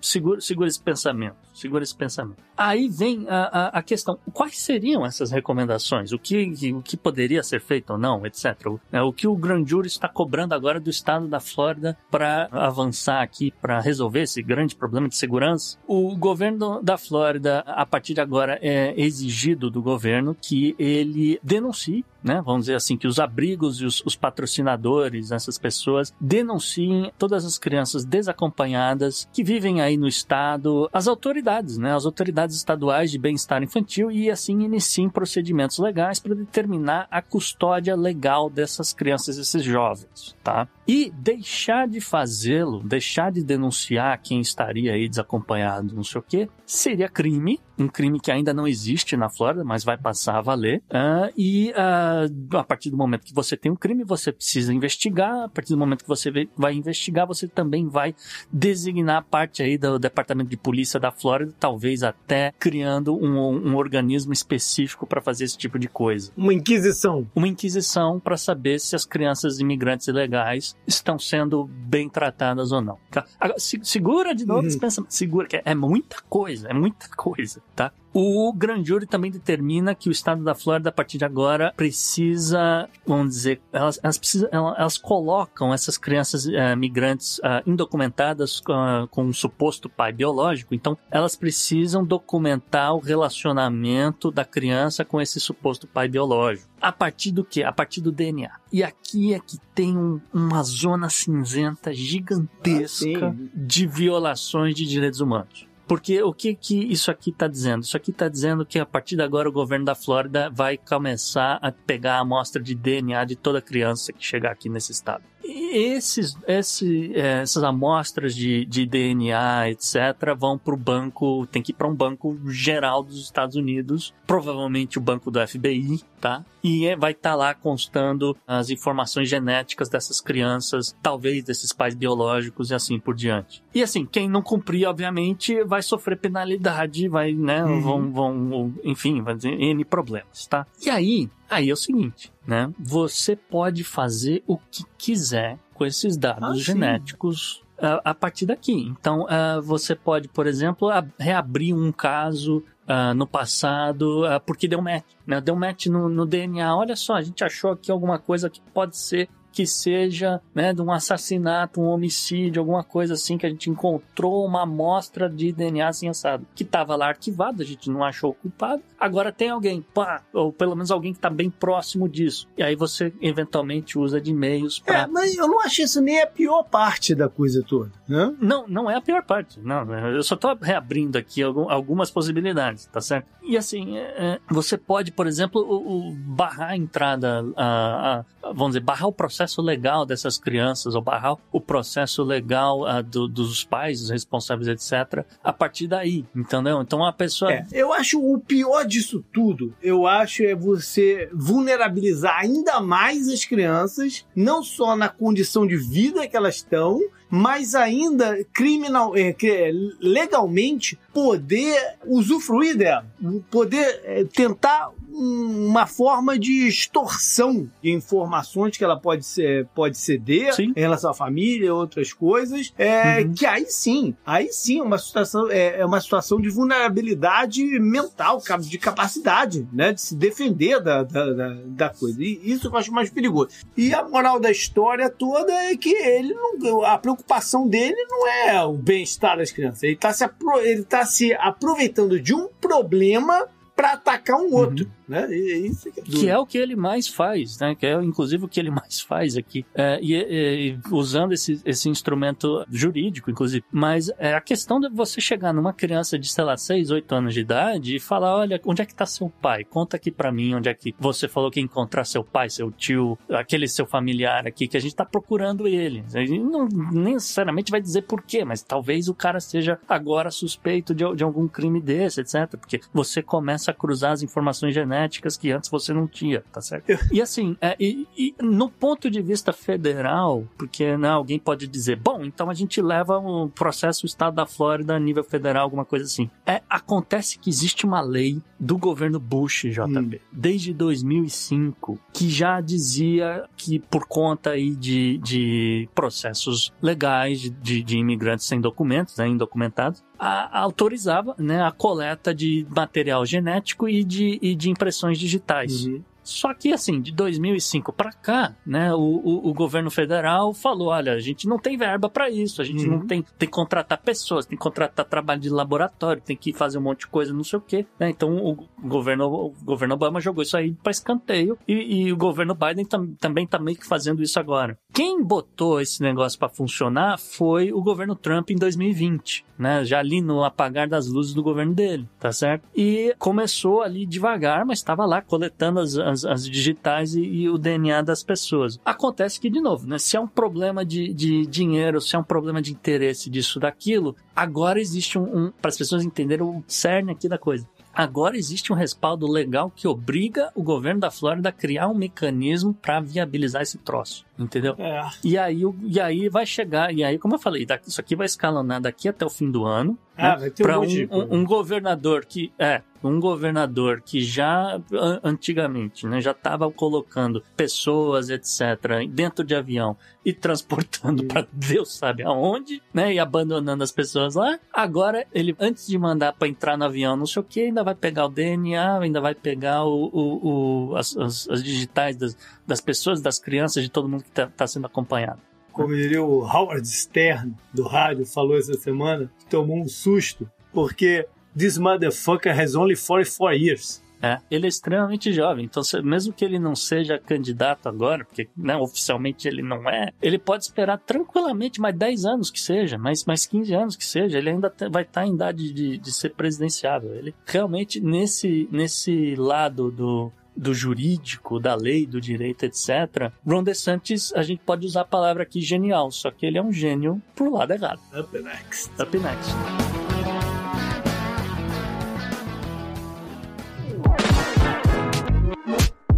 Europa em Destaque. E essa semana, nosso correspondente europeu, Renan, vai falar um pouquinho ali sobre como é que funciona o projeto Erasmus para você aí, jovem estudante pensando em estudar na Europa, tá fazendo planos aí para o ano que vem, etc. Se liga aí na dica do Renan. Fala aí, pessoal do Podnext, fala Gustavo, JP, ouvintes. Aqui é o Renan Bernardes, um dos orgulhosos colunistas do Podnext. E eu sei que eu andei meio sumido, né? Já até pedi desculpas ao Gustavo. É uma, uma correria, né? Aquela correria que acontece de muito trabalho. Então, acaba que às vezes o tempo fica um pouco encurtado. Mas, ó, a boa notícia que eu tô aqui, eu tô de volta. Vou falar sobre um assunto muito bacana, cara, para é voltado assim pro mundo dos estudos especificamente pro, do ensino superior, tá? Que é o programa Erasmus, ou Erasmus+, mas isso aí também depois eu explico. E essa coluna de hoje, cara, eu acho que ela é muito bacana, assim, ela pode ser muito útil para você que pensa em, de repente, estudar na Europa. E muitas vezes, pô, cara, parece inviável, né? Parece aquela coisa, assim, um sonho distante, inacessível, né? Mas esse programa aí talvez até ajude, sabe? Acho que hoje na minha coluna aqui eu vou tentar ajudar mesmo, tentar esclarecer umas coisinhas. E vou começar explicando primeiro o que é o Erasmus, cara. E, pô, para dar uma sequência, assim, como isso pode ser bacana, vamos lá. O programa Erasmus é, é um programa de intercâmbio para os estudantes universitários da União Europeia. Não propriamente para os europeus, tá? Mas sim para quem estuda na União Europeia. Ou seja, você pode ter cidadania brasileira, simplesmente, e pode estar fazendo, sei lá, um mestrado na Itália. E você tem todos os direitos, é, são plenos mesmo, de participar do programa Erasmus. Também alguns países parceiros, tá? Que, que, que, permitem que os estudantes passem um semestre ou um ano fora da, da sua. Em, em, intercâmbio, né? Em mobilidade, que a gente vai chamar aqui. E não precisa ser só na Europa, mas eu vou focar na Europa, que eu acho que, que é mais fácil isso. E esse intercâmbio pode ser tanto num ano de licenciatura, né, no ano da, que a gente, do bacharelado, né, que a gente chama no Brasil também, quanto num, num ano de, de mestrado. Né? Você pode, nos ciclos, porque isso significa que às vezes a pessoa faz a licenciatura e o mestrado, direto, um atrás do outro. Isso é muito comum na Europa. Mas, isso, ou seja, você teria dois anos para fazer esse, esse programa. Cara, é um programa que foi criado já em 87, cara. E mais de 4 milhões de estudantes já tiveram uma experiência no exterior por causa dele. Então é um programa assim, muito consolidado, é um programa bastante, bastante popular, bastante conhecido é, entre os estudantes universitários. E o objetivo principal é promover basicamente a cooperação, a mobilidade né, entre essas universidades europeias. E também, cara, além de aumentar, né, de padronizar de alguma forma a qualidade do ensino superior na Europa, é, também fortalece né, aquelas, aquela ideia de uma comunidade, de união dessa comunidade, porque depois tem uma troca linguística, tem uma troca é, intercultural, você desenvolve habilidades linguísticas, porque você passa bom, boa parte do seu, do seu tempo falando ou a língua do país, se você já souber ou precisar ou inglês, né? Muitas vezes é o inglês que é falado. Ou, né, no caso da mobilidade Portugal-Espanha, é aceito o portunhol, tá?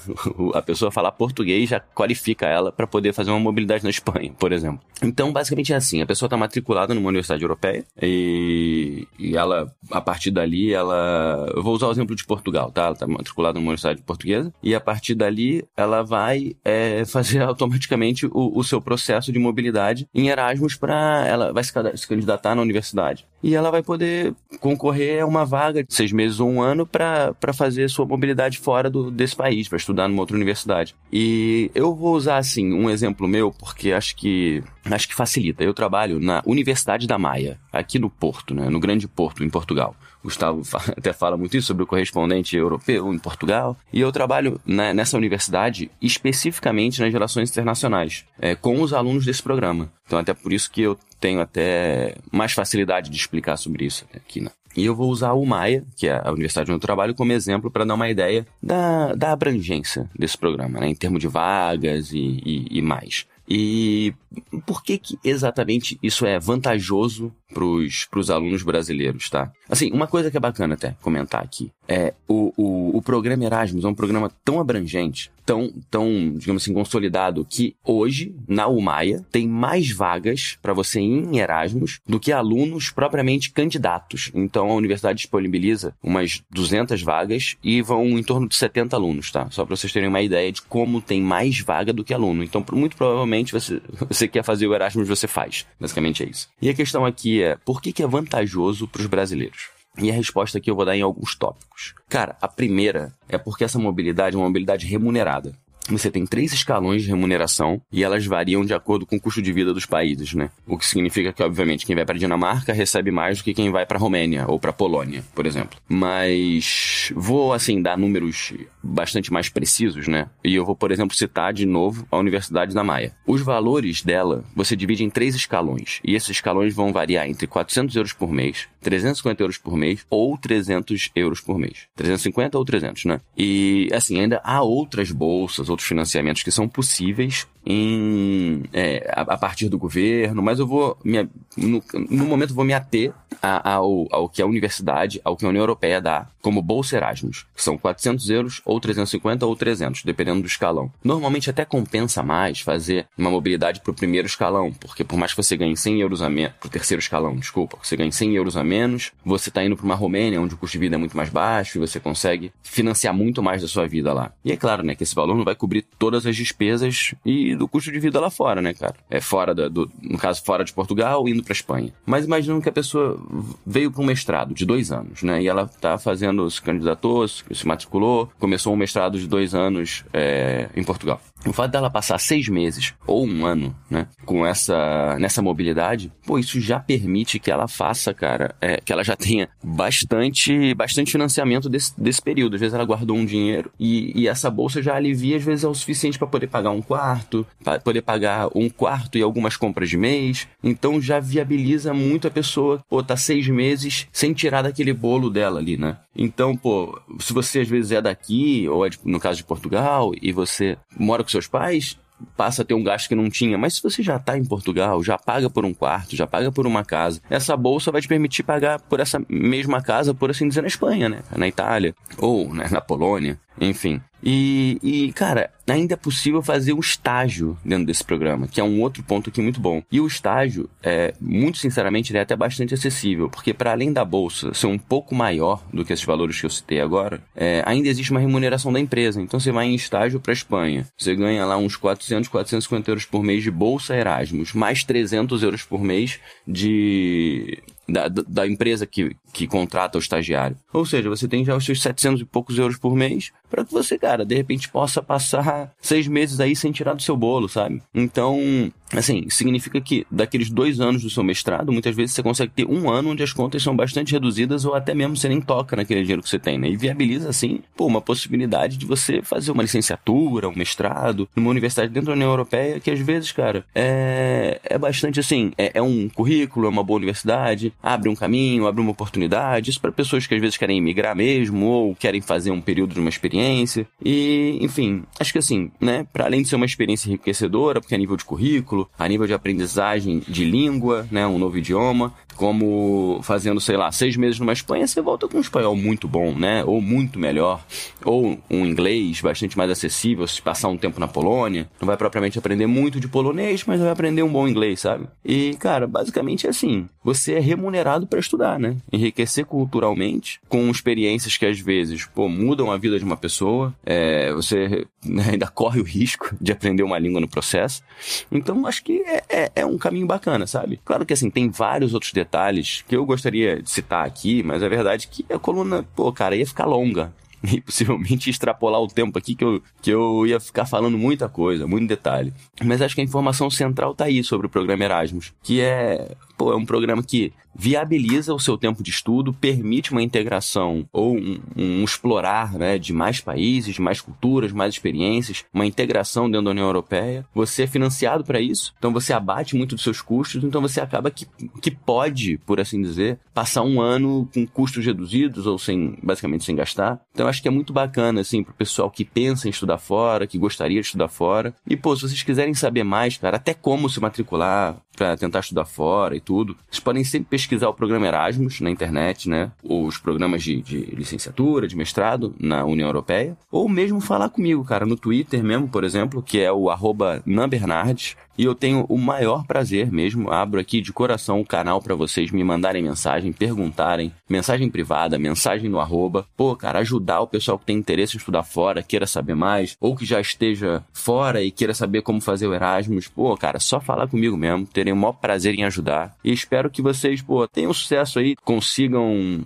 tocar para frente, né? Se esse for o plano de vocês. No mais, tô aqui, pessoal, para ajudar. Sintam-se à vontade, façam contato. E é isso, tamo junto aí. Valeu, Gustavo, valeu, JP, um grande abraço, valeu, ouvintes, e falem comigo. Valeu, um abraço.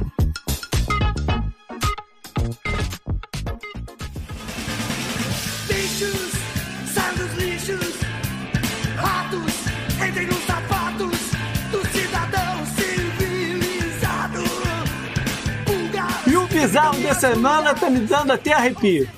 Pois é, JP. Aliás, é, uma, duas menções honrosas essa semana. A primeira é, acho que você não vai acreditar nisso, mas tinha uma carreta saindo lá de Palestina Oriental, lembra? Lembro, do, onde lembro. teve então, a, a, galera tá, a galera tá limpando, tirando os resíduos tóxicos, não sei o que, né? Uhum. Que, que, obviamente caiu no solo, né? Então tá lá, a galera com retroescavadeira, tira dali, bota no caminhão, tira dali, bota no caminhão, e o caminhão vai jogar esse negócio em, em algum outro lugar, certo? Ok. JP, tombou o caminhão. Ah, não. E aí espalhou tudo pro outro lado, é isso? E espalhou isso tudo numa área que não tinha nenhuma contaminação, brother. Ah. Então, menção honrosa para Ohio. Segunda menção honrosa para Arnoldão, Arnold Schwarzenegger. É é o, o Governator que não tá em campanha, até onde a gente sabe. Uhum. Também acho que nem tem pretensão política na Califórnia. Também não tem nada que impeça ele, mas essa semana ele tá. É, aliás, é, foram três semanas seguidas que ele tava reclamando com a prefeitura de Los Angeles que não ia tapar um buraco na rua dele. Ele se encheu o saco, foi lá ele mesmo e tapou o buraco. E filmou, vídeo, uhum. viralizou, tá em todas as redes sociais, é para quem quiser entender. Agora, o grande destaque do bizarro dessa semana, na verdade, vai para Nova York, hum. JP. É esse que me deu arrepio. Esse que te deu arrepio, né? Que essa semana o prefeito de Nova York, o Eric Adams, apresentou aí um ex-professor, uma ex-professora, aliás, Uhum. do ensino fundamental, ah, e achei fantástico o termo que ele usou para se referir a ela, é ativista anti-rato. Ah, a gente tá falando de Kathleen Corradi, né? Uhum. Corradi, eu não sei como é que pronuncia, a nova contratada da prefeitura e vai ocupar justamente aí um cargo de diretora de mitigação de roedores, também um cargo novo criado aí só para ela. É, isso que eu ia te perguntar. né? Ele criou esse cargo, isso não existia, né? Não, isso não É. existe em lugar nenhum. Aliás, acho que só existe em Nova York, aparentemente, talvez em algum outro lugar. Também tem mais rato do que gente, então tem que, tem que ser cuidar da situação mesmo. Pois é, a Coradi vai ter aí, JP, a ingrata tarefa de combater potenciais milhões, talvez, não, não acho que não chega a um bilhão, mas centenas de milhões de ratos à espreita em, em tudo que é canto, em tudo que é recanto urbano, túnel, metrô, ah, enfim, em todos os terrenos baldios em Nova York. Essa Gatos. Ela vai espalhar gatos pela cidade inteira. Olha, de repente não era uma má ideia. O fato é que, assim, há décadas Nova York tem um problema muito sério com ratos e ah, ninguém conseguiu fazer nada nem perto de reduzir essa população de ratos. Né? Segundo a Kathleen, né, quando ela, ela viu aí ah, pela primeira vez o anúncio do emprego, ela não tinha certeza se era real, porque ah, o cargo exigia uma pessoa que estivesse sedenta de sangue. Tamanho desespero da prefeitura de Nova York, cedendo por sangue de ratos, obviamente, né? Então ela mesma disse que, olha, é uma, uma expressão que você não espera ver numa descrição de trabalho, mas tudo bem. De qualquer forma, né, ela prometeu aí eliminar o maior número possível de ratos, que é aí uma das principais preocupações de residentes em Nova York. é Vai a- meter chumbinho pra tudo que é lado, é isso? Sim, é, então, é um problema que tá até, a galera cita, é mais do que um problema do que com crime, com falta de moradia, com aluguel exorbitante, é um problema de ratos, tá certo? Não, é terrível. E não, não é uma questão da você não cuida da sua casa. Não, não é isso. É uma quantidade tão grande de, de, de ratos Hum. que ultrapassa isso. É, não, não há armadilha que dê conta, né?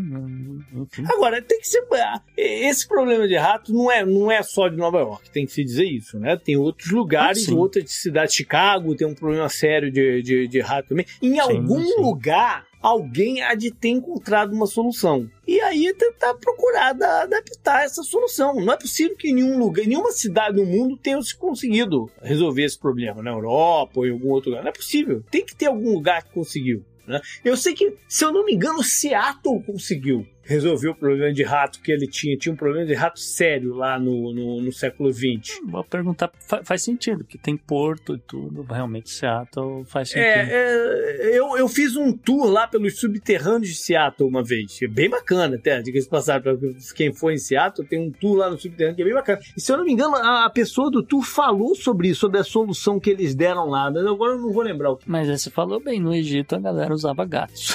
Up next. Pela união dos seus poderes, eu sou o Capitão Planeta!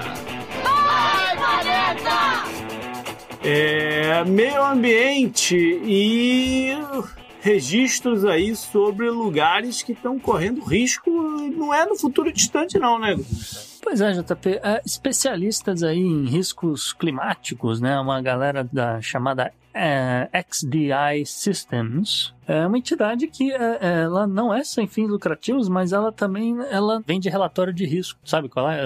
Vai, vou fazer aqui uma avaliação, vou coletar essas informações e quem quiser comprar, compra de mim e tal, aquela coisa. E eles avaliaram 2.600 regiões em todo o mundo, usando aí seus modelos climáticos, dados meteorológicos, muita data science aqui na parada, para avaliar aí o dano econômico que o aumento da temperatura pode causar até 2050. E o resultado disso tudo meio que colocou a China no topo da lista de regiões que podem ser fortemente castigadas pelo clima. Tá? Isso porque, ah, segundo o relatório dos caras, a China abrigaria 16 das 20 regiões globais mais vulneráveis às mudanças climáticas. Olha. O estudo se baseia num aumento de 3 graus Celsius ah, nas temperaturas ah, até o final do século, um cenário que foi elaborado pelo painel intergovernamental. In, essa palavra é difícil. Um cenário que foi elaborado pelo painel intergovernamental sobre mudanças climáticas. É um painel que rola lá na COP, viu, JB? E eles, eles meio que medem, ah, o progresso das, dos países está mais ou menos assim, está mais ou menos assado. Agora voltou a ter usina termoelétrica, carvão, não sei o que, o que que acontece, pá. né? Enfim, os caras chegaram no número de 3 graus Celsius até 2050.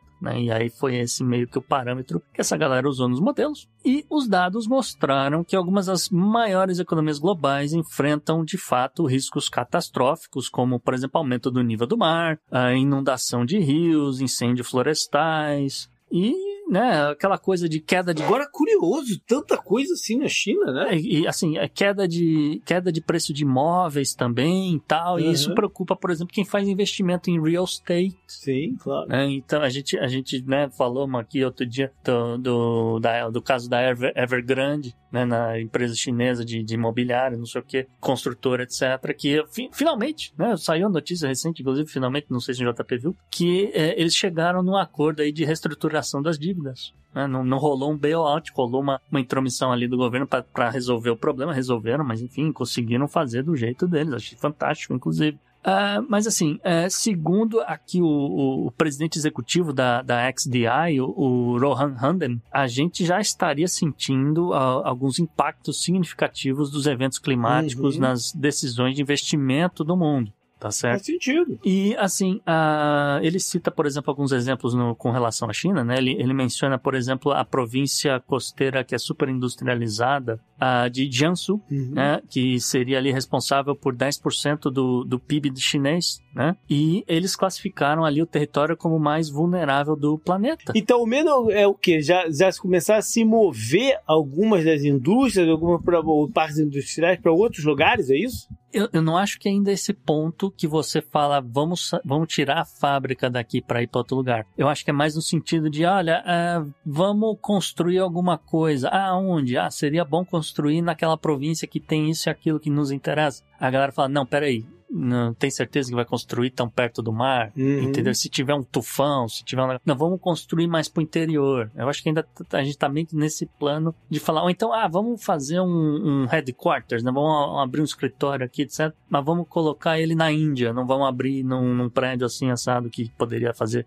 ali na China. Enfim, É. exemplos aleatórios aqui. Eu só tô dizendo o, o, o, o que saiu aqui no relatório, né? E assim, essa área, essa província de Jiangsu, ela fica ao lado da, da província de Shandong, que é a outra, né? É é a principal a base, por exemplo, de produção do aço ali da, da região. E ela tá ali propensas a inundações também, né? Ah, por, ah, por exemplo, a província central de Henan, eh, né? Tá, tá ali ah, propensa a inundar, etc. Que tá tudo ali. Esse é basicamente os, as quatro primeiras. Uhum. Enfim, né, a- a- essa mudança da manufatura global para a Ásia teria gerado um aumento substancial no investimento em infraestrutura nessas regiões que Não, mas faz sentido. Eu, eu- inclusive, eu falo sobre isso há algum tempinho, dizendo, dizendo que, por exemplo, que eu jamais investiria em um, um imóvel em Miami, por exemplo. Ah, sim. Né? Sim, que inclusive a Flórida tá aqui na- no, no, no top 20, Como viu, assim? JP? A, a, a Flórida né, tá- seria a, a décima região eh, mais vulnerável dessa lista desses caras. Do, Do mundo inteiro? mundo Tô inteiro, falando. a Flórida inteira. Tô falando, Miami vai acabar, pai. Miami vai. Já tá brotando água no meio das ruas. No meio da rua, Sim. do nada sai água. Entendeu? Miami vai Sim, afundar. E eles dizem, e eu daqui a pouco eu tenho que sair daqui, porque eles dizem que depois de Miami,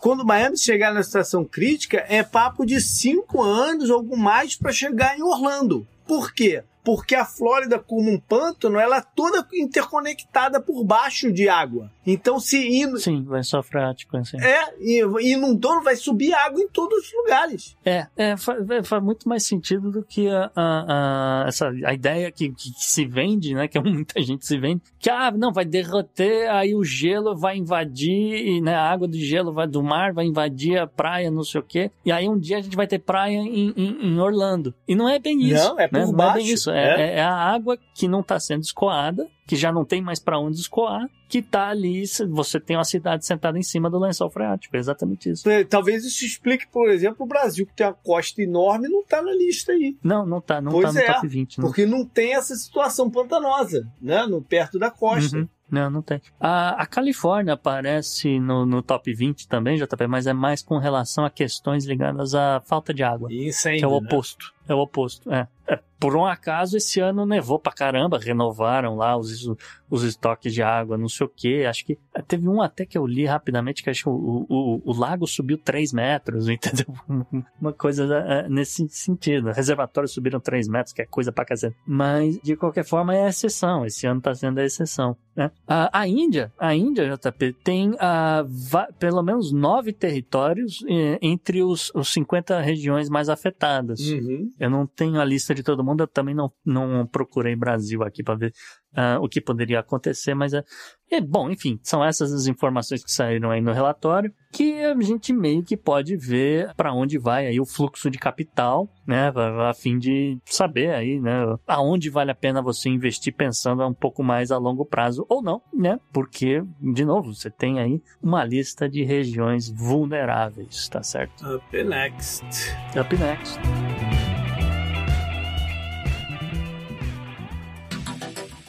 Anote no seu calendário. E JP, o que, você traz aí na agenda da semana, agenda do passado? É. Vamos lá começar com maratona. Estamos entrando na fase do, do calendário, uma fase do calendário que é quente para galera que curte fazer maratonas pelo mundo. Olha só, tô falando hum. até o Jabá, que tem uma empresa de turismo no Brasil que chama isso. Mas enfim. de corrida, né? Você não tá falando maratona seriada, essas coisas não, né? Não, não, correr mesmo. Correr mesmo. Dia 17 de abril rola a de Boston que é no domingo, ah, que é tradicional, que é antes, antes de, de 1900, é 1800 e tal, desde 1800 e tal, que rola a, a, a maratona de Boston. É nessa segunda-feira, lembrar que né, um dos casos de terrorismo interno mais é, conhecidos aqui dos Estados Unidos foi lá na, no, durante uhum. uma maratona de, de Boston. Sim. E depois, no dia 23, a galera viaja para Londres, porque vai rolar de lá. Ou seja, tem, um, tem uma agenda de maratonas aí no global que, que começa a esquentar agora. Entendi. Dia 18 de abril é aquela parada, né? É a morte e o imposto. São as duas coisas inevitáveis. é o dia de que é o prazo para as pessoas aqui nos Estados Unidos, pessoa física, apresentar seus impostos Sim. de renda. É chamada Tax Week, Semana do Tax. Uhum. Dia 20 vai rolar um, um, um, eclipse solar. Eu não entendi bem onde é que vai ser possível ver e tal.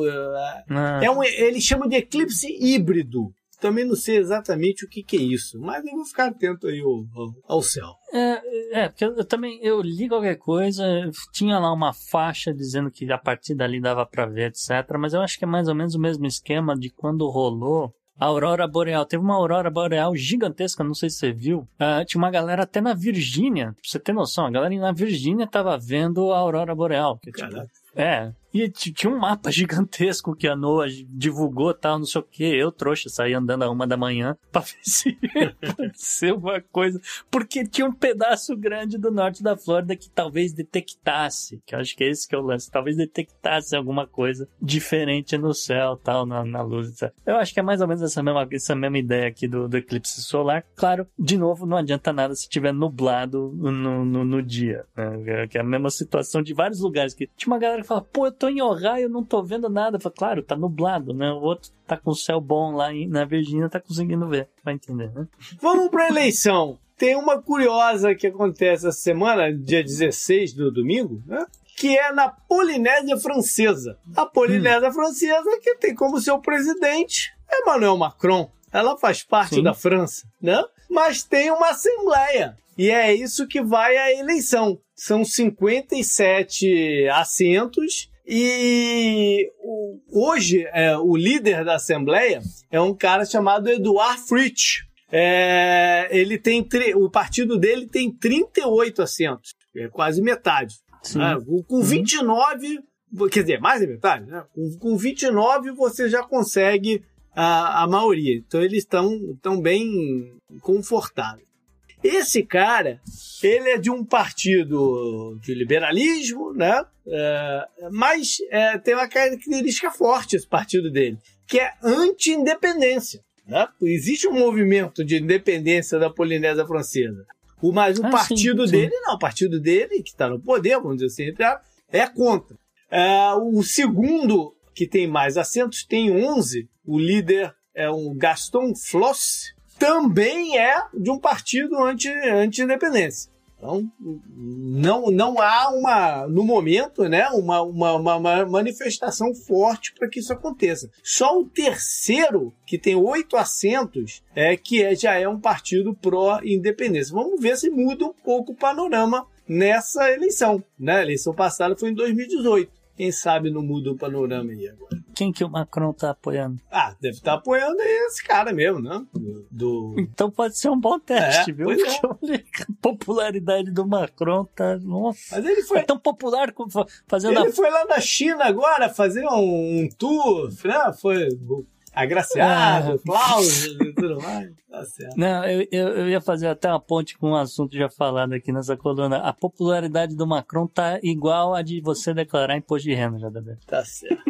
Vamos lá pra agenda histórica então. 17 de abril de 2011 foi quando ah, estreou na HBO Game of Thrones, que, Nossa. que aí vem uma, né, uma, uma série, são oito temporadas, não sei, de uma, uma força, né, uma, uma movimentação de audiência é inacreditável, né? E mudou muito a, a produção de orçamentos, de orçamentos de produções, né? Várias coisas que eles mudaram aí na, na, na forma de se fazer televisão. Não, mudou muita coisa, que como você falou, a primeira, a primeira coisa que chama atenção Game of Thrones era a duração dos episódios de Uhum. quase uma hora. Um, um- um- um- questões de orçamento, como você falou, questões de trazer grandes atores, atrizes, etc., para participar eh, do seriado, sim, e, e lançou muita gente. Tá aí o Pedro Pascal em 30 seriados hoje em dia. É, Qual era o personagem dele mesmo no Game of Thrones? Cara, aquele personagem secundário do, do. Como é que chamava? Aquele lugar do sul, lá da- das cobras, lá que eu esqueci. Sim, sim, sim, sim, sim. Esqueci É, o nome. é, é, né, ele, faz a- ele faz aquela luta contra o Montanha, né? Ele luta contra a montanha. É, isso aí, é. isso aí.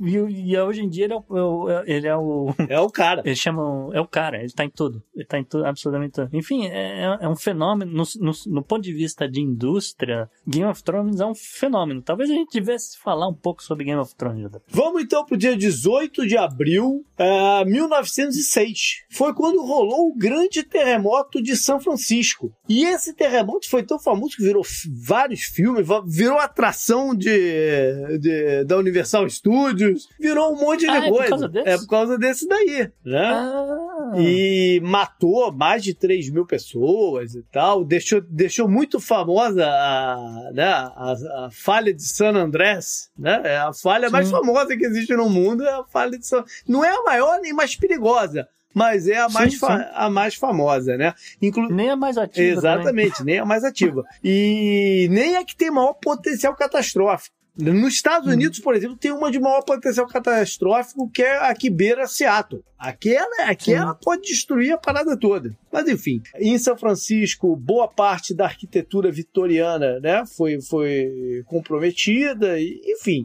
muitos incêndios que ocorreram, né, se Alastraram. por causa do, do, do terremoto, porque a cidade não estava, não estava preparada. Enfim, foi um grande evento. Por fim, vamos lá, 19 de abril de 1809. Nesse dia, o Sr. Thomas Jefferson, um do ex-presidente americano, né, um dos Uhum. pa- o pai da Constituição, um dos grandes Esse violou um bocado de direitos humanos, diga-se de passagem. violou também um bocado de direitos humanos, tem, né? Fez, fez coisa boa, mas fez muita merda também. Mas enfim, é. nesse dia específico, ele vendeu um servo para o então presidente James Madison. Ah, O tá. nome desse servo era John Freeman. E aí vale a pena, porque como foi boa parte do tema do, do, do programa também, né? É, esse Uhum. cara não era exatamente um escravo. Apesar de ainda, né? no- no- ainda tá na época do. Ser do- tratado feito mercadoria. é, ainda etc. tá na época do- da escravidão, né?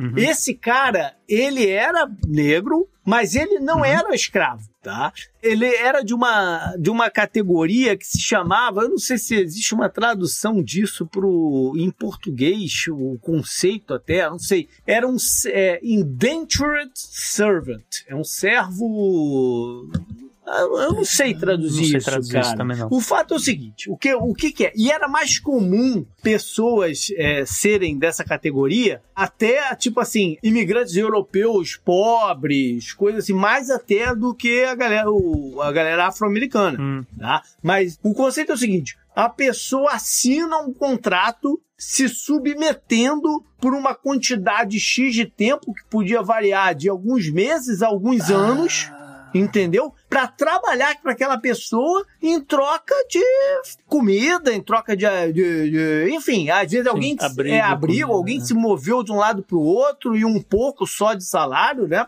para fazer um pé de meia lá qualquer, enfim, é a pessoa assina de, vamos botar aí de, de, de vontade própria, entendeu? Uhum. Mas era um, era um contrato negociável. Então o, o Jefferson nesse dia vendeu esse cara, o direito Uhum. de trabalho desse cara, entendeu? É, direito de trabalho, boa. É, pro, pro James Madison. Esse cara, pro presidente então, esse cara provavelmente, ele era um carpinteiro, entendeu? Esse, Hum. esse cara. Então ele provavelmente foi trabalhar lá pro James Madison pra construir alguma coisa na, na Casa Branca. Eu acho que, é, foi a época que a Casa Branca tava, tava, tava sendo construída. Enfim, enfim tem a ver com isso daí. Essa prática, na verdade, ela foi caindo um pouco de, de uso porque os escravos se tornaram muito mais baratos do que o negociado que esse tipo de servo. Mas enfim, Uhum. é, vale aí como curiosidade. Up next.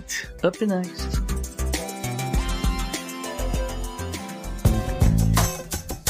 Esse eu recomendo pra você.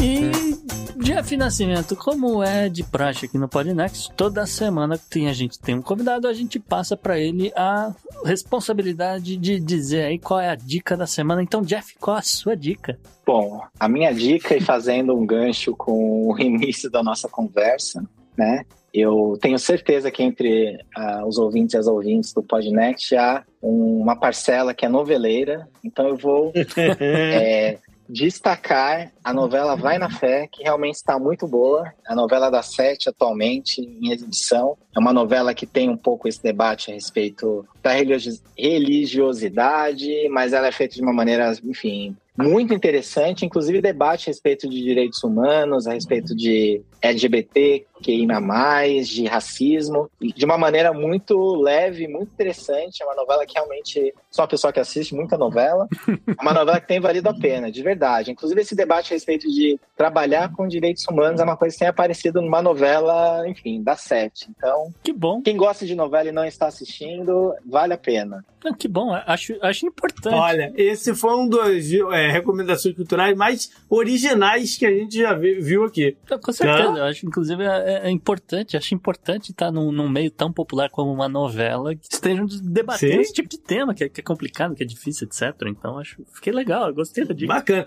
Eu vou complementar. Eu não tava aqui na, na, na, na Paula, mas vou complementar com uma dica, hein, Gustavo? Cultural. Ih. Porque essa semana, cara, eu chorei de rir. Chorei de rir assistindo o episódio do The Problem do Jon Stewart, o penúltimo dessa temporada, que se chama Searching for Allies. Ele começa, cara, o episódio na Casa Branca entrevistando o Anthony Blinken, secretário de Aham. Estado, mandando assim: Negócio é o seguinte, a gente tá chegando perto da Terceira Guerra Mundial. Você não tem como negar isso. Então, eu quero saber o seguinte: quem tá com a gente? Quem a gente pode contar pro nosso time? E aí, Ah, cara, tá. vai daí em diante. Ele vai entrevistar a embaixadora da Alemanha. Ele vai. Uhum. Ele foi para Luxemburgo para ser do Parlamento Europeu. E montou, montou uma bancada lá e ficou conversando com os caras, cara. E falando assim: tu tá comigo ou não tá? Não sei. o que.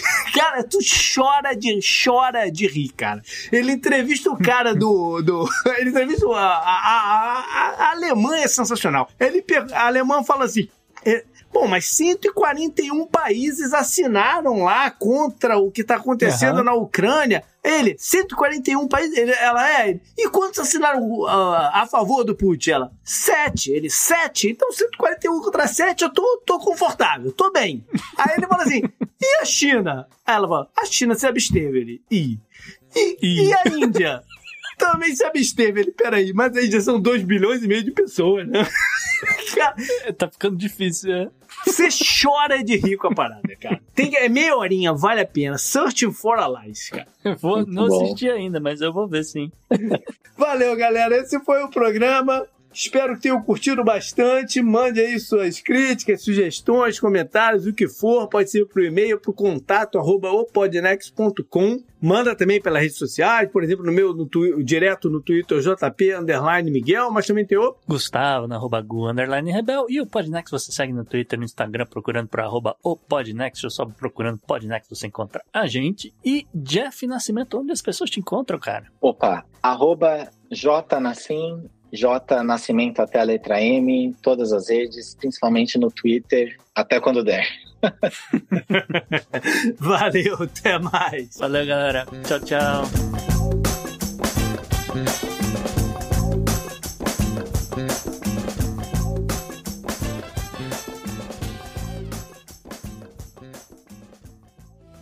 Este episódio foi editado por Atelas, soluções em áudio para podcasts. Encontre a Atelas nas redes sociais. É só buscar por arroba Atelas Edição.